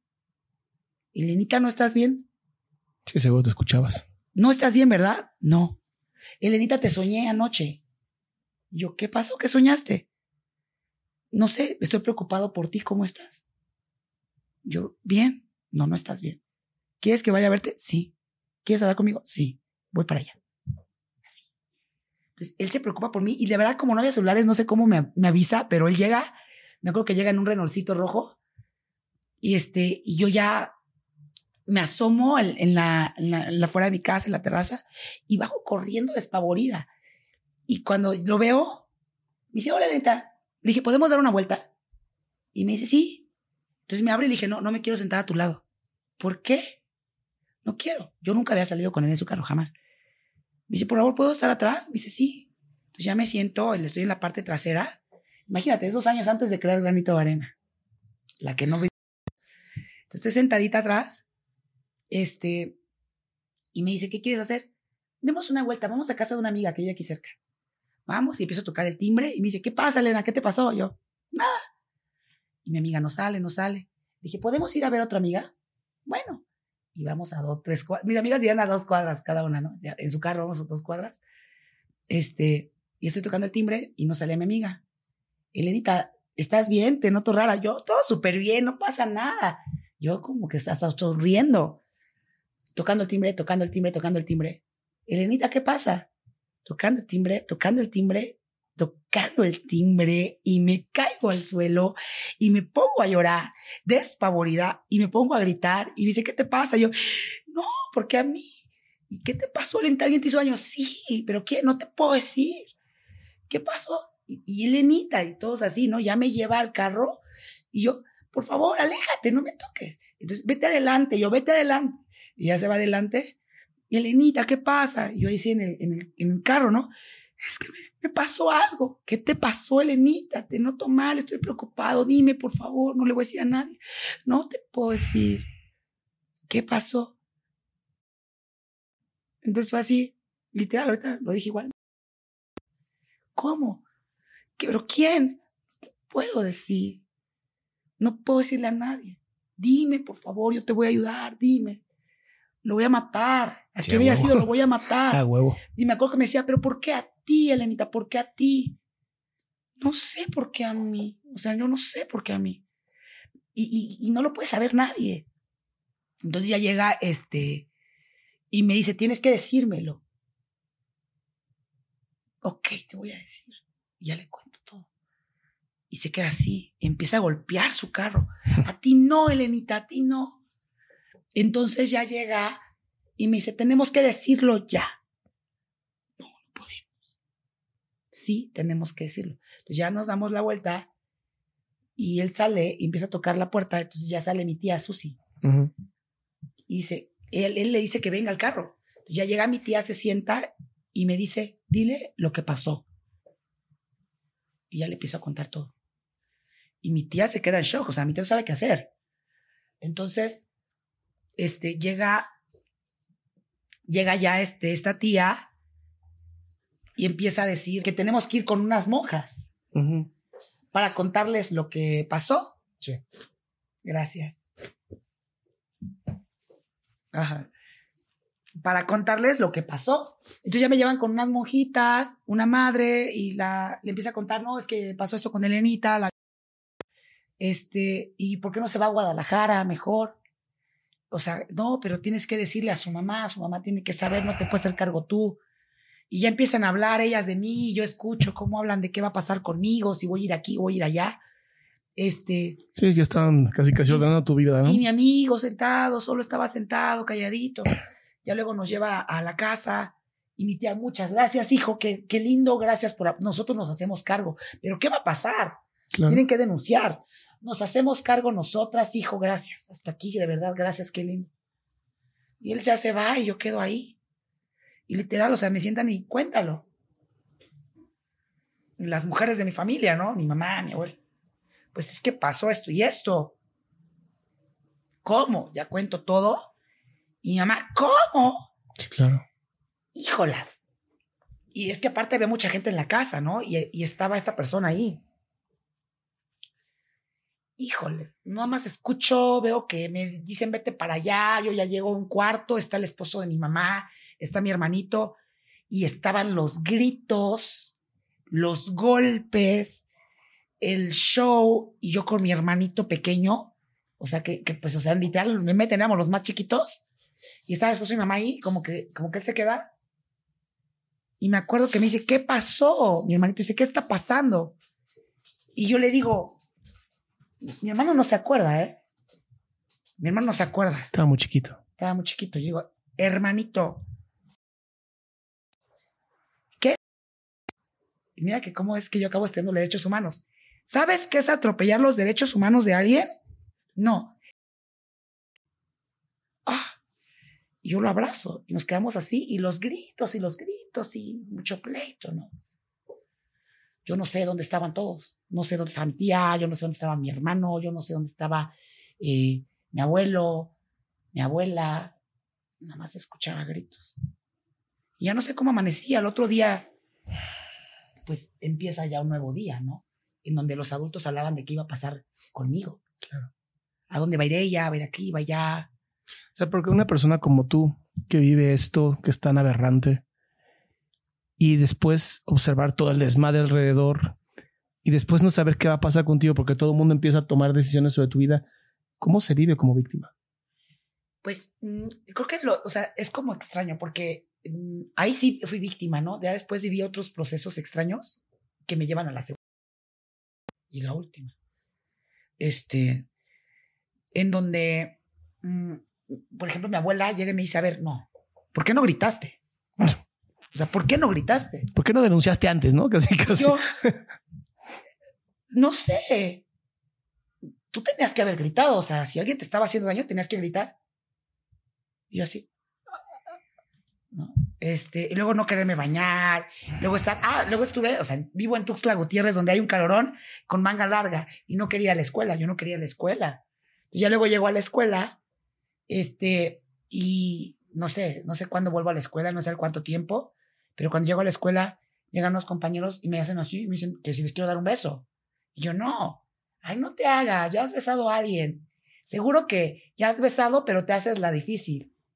Y yo, uh, me tiro en mi pupitre a llorar, o sea, me, me acabaron, me acabaron, ¿no? Y luego decían, ay, la quejita, la que... no volví a la escuela jamás, o sea, ellos no tenían idea lo que yo había pasado, pero pues, o sea, yo me puse muy mal, no quería volver, ¿no? Entonces, este, después de eso, curiosamente yo quiero huir. Yo digo, no, ya no quiero vivir acá, yo quiero irme a vivir con mi tía. Y mi tía, pues bueno, se, va a vivir un lugar. Me voy con mi tía. Y entonces no era como lo mejor, creo yo. Este, porque pues ya tenía yo el Chevy, me voy a otra escuela, entonces yo era la nueva que no conocían, con un Chevy, demos vueltas, salgamos, vamos aquí, vamos allá. En una ocasión estábamos comiendo con mi tío y mi tía, y unas niñas me, me, dicen que si quiero ir a una fiesta, entonces le van a pedir permiso a mi tío, ¿no? Este, y me dice, sí, sí, claro. 15 años. una fiesta, 15 años. Este, vamos a una fiesta, pero pues yo era muy aburrida. Esto es Cancún, ¿verdad? No, aquí en, tu, en Tuxtla, en Tuxtla fue. Allá en Ah, todavía no vives allá. No. No, nunca viví en Cancún, pero iba todo el tiempo. Ah. Ya estábamos en Chiapas otra vez. Entonces, llega, llegan todos y pues estaban buscando, jugando como que la botella y así, que el beso. Y había otro niño que era como que bien tranquilo como yo, entonces yo estaba platicando con él. este, y ya luego se van a otra fiesta y me dejan. Me dejan en un oxo. Me dejan ahí. Y empieza a llover. Entonces yo me quedé solita, que había tomado vodka en un lugar así. Todavía me acuerdo que yo bien preocupada de que mis amigas se habían ido a una fiesta y me dejaron. Porque pues, yo no era muy divertida, ¿no? Entonces yo seguía siendo introvertida, a pesar de que tenía carro y todo. Bueno, entonces yo estaba solita, con celular con poca batería. Y entonces me acuerdo que yo quería que me vendieran un Soul Citric y me dijeron que no. Te dije, ay, bueno, ya, me quedo aquí. Entonces yo estaba así sentada con un frutzi, con un frutzi en el Oxxo. Entonces ya dije, me voy a parar a buscar un taxi. Entonces, pues los muchachos de ahí del Oxxo, pues como que bueno, ¿no? Ya salgo y estaba lloviendo. Y voy caminando. Yo no sabía que me estaban mirando. O sea, había unos sujetos que me estaban mirando. Sí. Mm, yo creo que ellos tenían como 30 años o 25 años. O sea, pero estaban mucho más. Yo los veía muy grandes. Yo los veía muy, muy grandes. Ahorita yo creo que deben, deben tener 25, de 25 a 30. Entonces yo iba caminando y, y, estaba lloviendo. Y en ese momento ya dos chicos llegan y me suben en la parte de atrás de un carro. Este, y se mueven de ahí, pues yo empiezo a gritar como loca. Ya ni siquiera puedo decirte que si me manoseaban o no. Como que eso ya ni siquiera me preocupaba. Yo estaba pensando que me iban a matar, que me iban a dar un balazo o me iban a poner un cuchillo en el cuello. Y ya, o sea, no sé a dónde me llevan. Y ya meten el coche a un lugar, un estacionamiento, y ya me empiezan a subir. Y en ese lugar yo creo que se estaban drogando, porque estaban así los muchachos y, y o sea, me tenían unos agarrada de las piernas y todo. Me voy mucho, eso, me hace pensar como mucho en mis piernas, ahorita vas a saber por qué. Entonces llegan y estaban tomados, este, yo gritaba, pero también no gritaba tanto porque pensaba que me iban a pegar en mi cara. Este, se va uno por sobre mí. Yo ni siquiera sé qué más tanto me hicieron, pero lo más terrible de todo, para mí no es eso. Es que dentro de todo llegan y rompen una botella en el suelo, creo yo, no me acuerdo de vidrio. Y me la saltan en la pierna y me abren la pierna. Entonces me tienen sujeta. Y yo en ese momento era una rata. O una cucaracha. Temblando, pues. ¿Por qué usas esos términos? ¿Por qué rata? Porque así me sentía. Un, una cosa que pisas y no se puede mover. Porque a pesar de yo ser un humano, un ser humano, o sea, si me tienen acá y me tienen acá, y me tienen una pierna, y me están haciendo esto, y me están agarrando la pierna, yo cómo me, me, me zafo. En, y duele mucho, ¿no? Claro. O sea, yo pienso ahora cómo te duele un alfiler o una cortada. Me estaban cortando. Yo creo que por alguna razón divina, no me destazan. Porque luego me hacen en el pie lo mismo. En mi pie.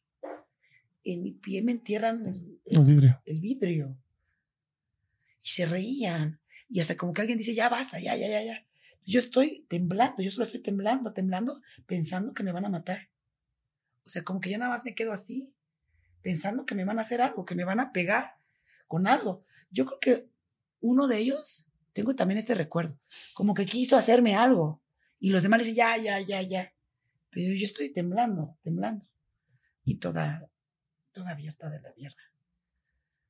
Ya no sé después, o sea, ellos siguen haciendo cosas y yo sigo nada más pensando que me van a golpear. ¿Cómo te salvas de todo esto? Me dejaron en la calle. Me dejaron en la calle y mi familia estaba como buscándome por todos lados, preguntando con las muchachas. ¿dónde Pero estaba sangrando, o sea, te tuvieron que llevar. Sí, sí, sí, me dejaron en la calle. Ok. Entonces, y aparte luego, o sea, como me dejan mucho tiempo, yo no sé a qué hora me encuentran, yo no sé a qué hora salgo. Esta cicatriz estaba toda fea. O sea, estaba la sangre seca y sangrando y sangrando. O sea, tengo una cicatriz muy, muy grande. Este, y entonces toma la determinación de que nos vayamos a una casa de playa de mi tío. Espérate, ¿vas al hospital? ¿No van al hospital? No, no me curan en el hospital. Llegan médicos a la casa a cuidarme, a atenderme, a limpiarme. Y obviamente no se levanta ninguna denuncia. No, no se levanta ninguna denuncia. ¿Por No se qué? levanta. Ni de la primera ni de la segunda. No, la primera lo entiendo, pero la segunda. Pues ahí sí, yo ya, yo ya estaba, ni siquiera lo pensé. Cuando es la primera, yo quería denunciar todo el tiempo. Entonces, cuando yo quería denunciar, yo marcaba el 911 y decía, a mí me vive mi familia y yo quiero denunciar. Tengo tantos, tengo 15 años y vivo aquí acá. Cuando fue lo primero. Y cuando llegaban las patrullas, salía mi tía, la tía que amo, este, a decirles que no, que no. Entonces ellos se iban. Entonces yo me quedaba, porque me cerraban en un cuarto, yo gritaba en la ventana, no, sáquenme de aquí, yo quiero denunciar. ¿Alguna vez hablaste de esto con tu familia? Lo saben perfectamente, lo he abordado muchas veces. ¿Y cuál es la excusa de por qué no? No tengo ninguna pregunta, los entiendo perfectamente, no sabían qué hacer. Ok. O sea, ¿yo cómo puedo juzgar? Nadie espera que esto suceda, nadie sabe qué hacer y, y no Creo tengo un... no- hoy no sí sabemos. esa, ¿Sabes? Hoy sí sabemos qué hacer. Sí, claro. Por eso tenemos granito de arena, ¿no? Exactamente. Cuando te vas a la casa de playa, como a recuperarte, ¿cómo, cómo integras todo esto? Porque ya había sido a los 8, 14, 15, todavía no estabas en psicoanálisis. No. ¿Cómo integras todo esto? ¿Cómo, trata, con mi tío. o ¿Cómo tratas de integrarlo? Oye, tío, ¿tú sabes lo que pasó?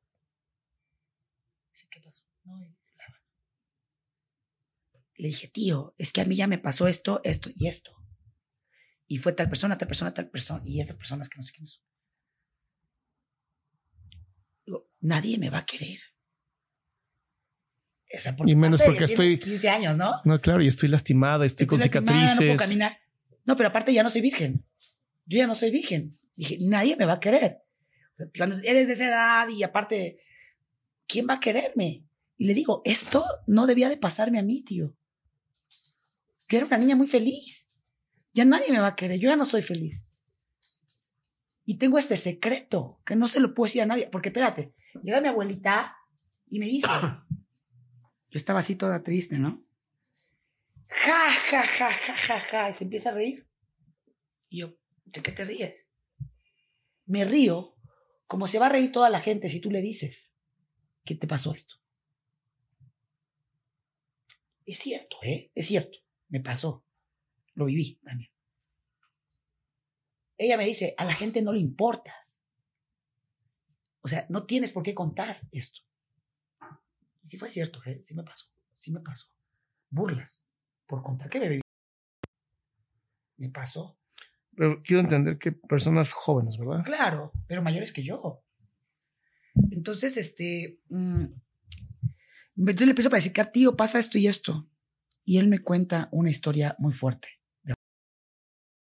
muy cercana a él. No la puedo contar. Y cuando él me dice toda esa historia, me dice, te lo voy a decir. Mi tío era el único hombre que podía hablar grosero y que yo lo veía bien porque yo soy pues criada por mi mamá, ¿no? Entonces como, como co- muy tranquila con las groserías, no me gustan. Y me acuerdo que él me dice, hijita, para mí eso era grosero. La vida es poca madre. Y tú vales muchísimo. No tienes que decírselo a nadie. Tú vales demasiado. Un hombre que te merezca tiene que ser excepcional. Entonces, este, pues bueno, me quedo con eso. Al poco tiempo fallece mi tío. Entonces me quedo con todos los aprendizajes buenos que me dio, todas las palabras bonitas, este, donde decía que, decía que todos mis amigos eran unos este, niños tontos, ¿no? Este, y que si me juzgaban por eso, lo eran aún más. Entonces, pues esa es la parte de hasta donde queda con mi tío Raúl, ¿no? Y eso, todo eso pasó un año antes. Por eso yo no quería estudiar.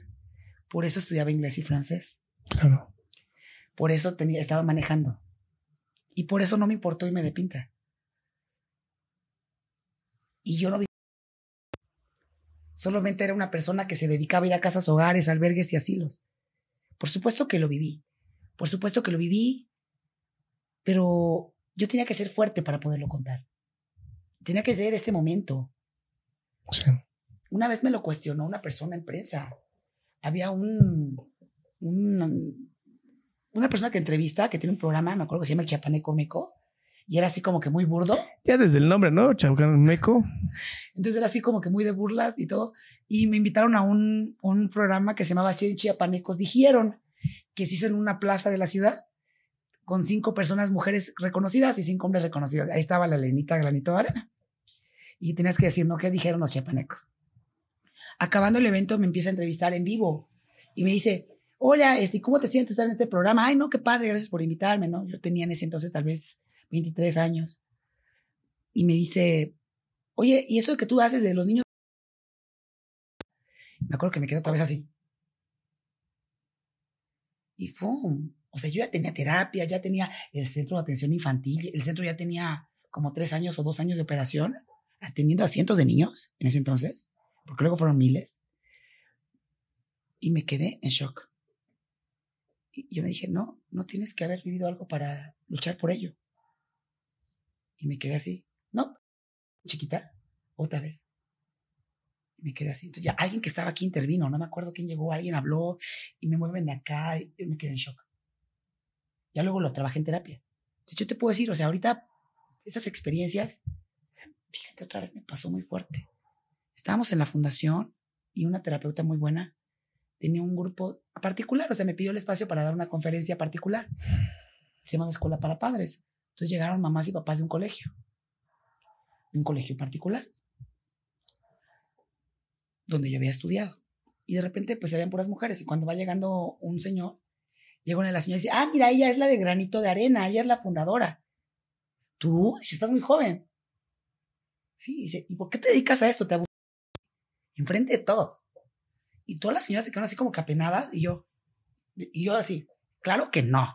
No tengo que tener cáncer para entender que es un tema que hay que trabajar. No tengo que tener síndrome de Down para entender que es una problemática que hay que atender. Y me fui. Y ya estaba fuerte. Pero igual me quedé pensando, dije, ¿qué onda con esto? Años después conocí una persona, no voy a decir su nombre, pero me dijo que esta persona pronosticaba que Granito Arena tendría que cerrar. Granito Arena pasa por situaciones económicas complicadas constantemente, porque estamos en Chiapas y son pocos los empresarios que apoyan y son pocas personas las que se involucran. Más bien son pocos empresarios en Chiapas también. También son pocos empresarios y pocos los que quieren ser altruistas y ayudar. Entonces, y el- la gente cerrada a estos temas, ¿no? Entonces, me acuerdo que en una ocasión, igual me pasó que llega un chico y me dice, le empiezo a platicar, fíjate que Granito a veces en su cuenta bancaria solo tiene 5 mil pesos y llega a subir. De hecho, eh, para cuando estuve en la entrevista con, con Pepe Chema, yo vine a Ciudad de México y la cuenta bancaria de Granito tenía 14. Y gracias a eso subió un poquito, pero pues tuve que pagar. Y entonces estamos en una situación económica complicada en la fundación. Entonces me acuerdo que en esa situación estábamos igual, tal vez peor. Tiene varios años. Y me dice, ¿sabes qué, Elena? O sea, yo no creo que pueda funcionar tu fundación. Te voy a hablar directo. El hombre chapaneco es muy machista. Dije, ¿y si yo contara que vivía... Dice, te van a hacer daño, Elena, porque son machistas.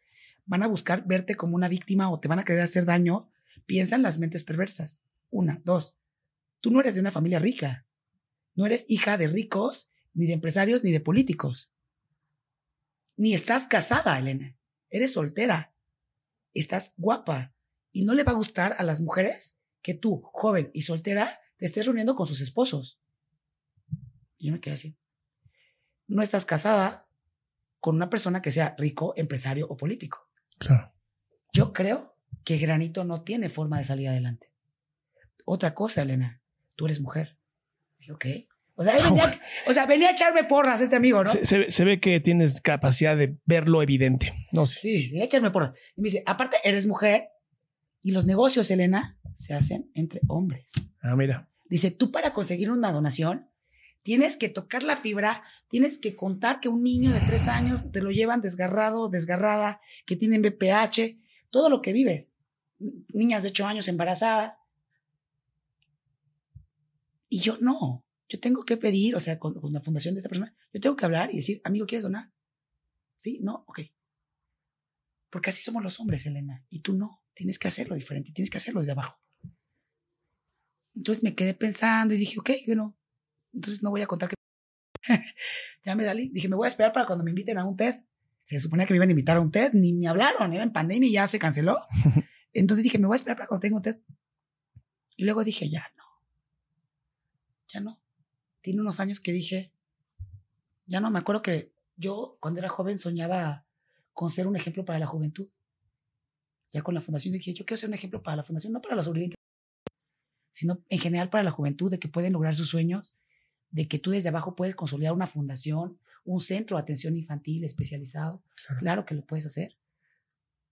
Este, que tienes que estudiar, prepararte también, apostar a- al profesionalismo, no a improvisar. Ujú. Y, y pues bueno, en ese, en ese caminar, me acuerdo que yo conocí una chava que era premio de la juventud. Y dije, ¿qué es eso? No, que el premio estatal de la juventud es esto. Y dije, yo quiero ser un día premio estatal de la juventud. Yo soñaba eso. Entonces empecé a, desde entonces a preparar. Me mostraron ellos que preparaban su currículum por evidencias, diplomas, todo. Entonces cada vez yo entraba a muchos cursos. Cursos los guardaba todos, eventos los guardaba todos, hacer esto lo guardaba todo. Y me acuerdo que participé el último año que podía ganar, este, que fue en pandemia. Este, y no quedé, no gané. Y dije, ¿cómo me había llevado un tomo así? Lo había preparado por años. Y fue cuando eso me liberó. Y dije, trabajaste 15 años pensando que todo tu trabajo te iba a llevar a tener un papel y que ese papel te iba a decir, eres un ejemplo para la juventud. Cuando no necesitas eso. Entonces, a partir de entonces decidí que ya era el momento de pausar, porque durante 15 años decidí yo no abrirme al mundo, sino dejar que el mundo se abriera ante mis ojos. Y después de eso dije, ahora ya me voy a abrir, ya estoy lista. Yo creo que una mujer tan valiente como tú, que por fin se abrió al mundo, merece ser ese faro de luz, ¿no? Para tantas personas que están hoy en una tormenta de oscuridad y que no saben a dónde llegar. Y lo que tú estás haciendo en Chiapas, que siempre se ha visto como este lugar mágico, este lugar eh, donde también se viven cosas terribles. Se viven cosas terribles. Y México, por desgracia, es el primer país en el mundo donde más existe.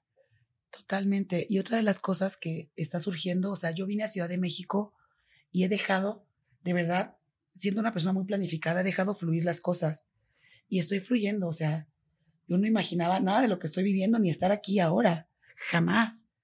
Ni ahora tener un plan de aperturar un centro y que podamos abrir este centro, el primer centro especializado en atención de Ciudad de México, y que las cosas sean gratuitas para las niñas y los niños y que también tengamos dispositivos para la declaración infantil gratuitos, que no se lucre con títeres virtuales para la declaración infantil. Gratuitos. Y, y, y sabes qué, la visión ahorita ha cambiado. Después de que nos vimos, me pongo a analizar desde una manera más nacional. Ya no solo quiero que los materiales preventivos sean públicos para la gente y los procesos sean, que la gente pueda acceder a prevención y que sea gratuita y que nadie la cobre, que no cobren la prevención del abuso. Por Dios, fundaciones, no. Que, la, que nos quieran donar es una bendición, Claro. pero que no se cobre.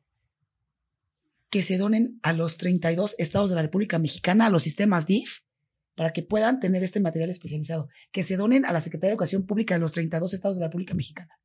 Y que vayamos a los consulados y que esto se pueda dar a través de los ministerios de Relaciones Exteriores y se interprete a los diferentes idiomas. Quiero y yo invito a la gente que se sume a este proyecto que hagamos historia. No, y además espérame, porque también estás creando el primer diplomado. No, y lo que viene, no, no solo el diplomado. No existe en Chiapas, no existe en la República Mexicana una especialidad. Hablamos de un posgrado en intervención en el basta de improvisar. Y las fiscalías y los juzgados y los tribunales y las juzgadores, las juzgadores, las y los juzgadores deben de especializarse. Claro. Entonces, es algo que conocerte la verdad es bonito, porque más allá de ir de lo transpersonal, o sea, ir a algo tan importante, o sea, yo me siento hasta halagada cuando vi ese video de que estás reaccionando. Estaba platicando con una amiga que está aquí presente, que es una mujer. Sonia, aquí está. También Sonia tenemos una entrevista con ella. También tenemos una entrevista con ella. corazón. Sí. Una mujer que, que es muy especial, o sea, la- siento una hermandad del alma, porque fuimos como, ah, tenemos aventuras bien bonitas, estamos felices. Este, y empieza a decir, ella me manda el video, primero me platica de ti, Sí. y de repente me manda el video, hace poquito ya habías reaccionado. O sea, estábamos platicando de ti, luego reaccionas, luego me mandan otra vez la reacción y me empiezan a mandar la reacción. Y me dice que ella antes de ver la reacción dijo, quiero leerlo, quiero ver qué dijo, porque hay muchas reacciones que hace. Claro. Y entonces, y yo dije, un especialista me analiza bonito. O sea, me sentí muy feliz, o sea, me sentí, yo soy de las personas que dice, me siento feliz de ver a la gente a los ojos. Me gusta ver a la gente a los ojos. Ujú. Eh, me gusta hablar con la verdad.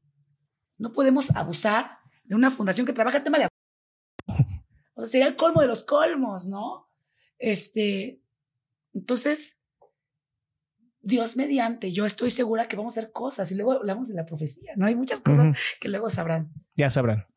Elena, yo te quiero agradecer por abrir tu corazón, por abrir tu, tu vida a este podcast, que siempre me he jactado de que sale lo más bonito de la gente, pero sí es la primera vez que me conmuevo. O sea, digo, había pasado muchas veces, he estado conmovido en muchas, muchas ocasiones, pero nunca, nunca, nunca en cámara. Y me conmueve no tu historia como alguien que padeció lo que padeció, sino ese diamante que gracias a todo ese dolor hoy está brillando como brilla. Y Cuando me han preguntado cómo haces para vivir, o para- yo atiendo muchas víctimas, ¿no? ¿Cómo haces para atender tantas víctimas y seguir amando a la humanidad, ¿no? Y lo que siempre digo es lo mismo y lo veo y, y lo, lo aseguro contigo. Yo no veo víctimas. Gracias. Yo lo que veo son personas con una capacidad que, ¿qué te digo? Ni el diamante más fuerte del mundo tendría. Entonces, muchas gracias. Muchas Gracias por estar aquí. Gracias, gracias de corazón.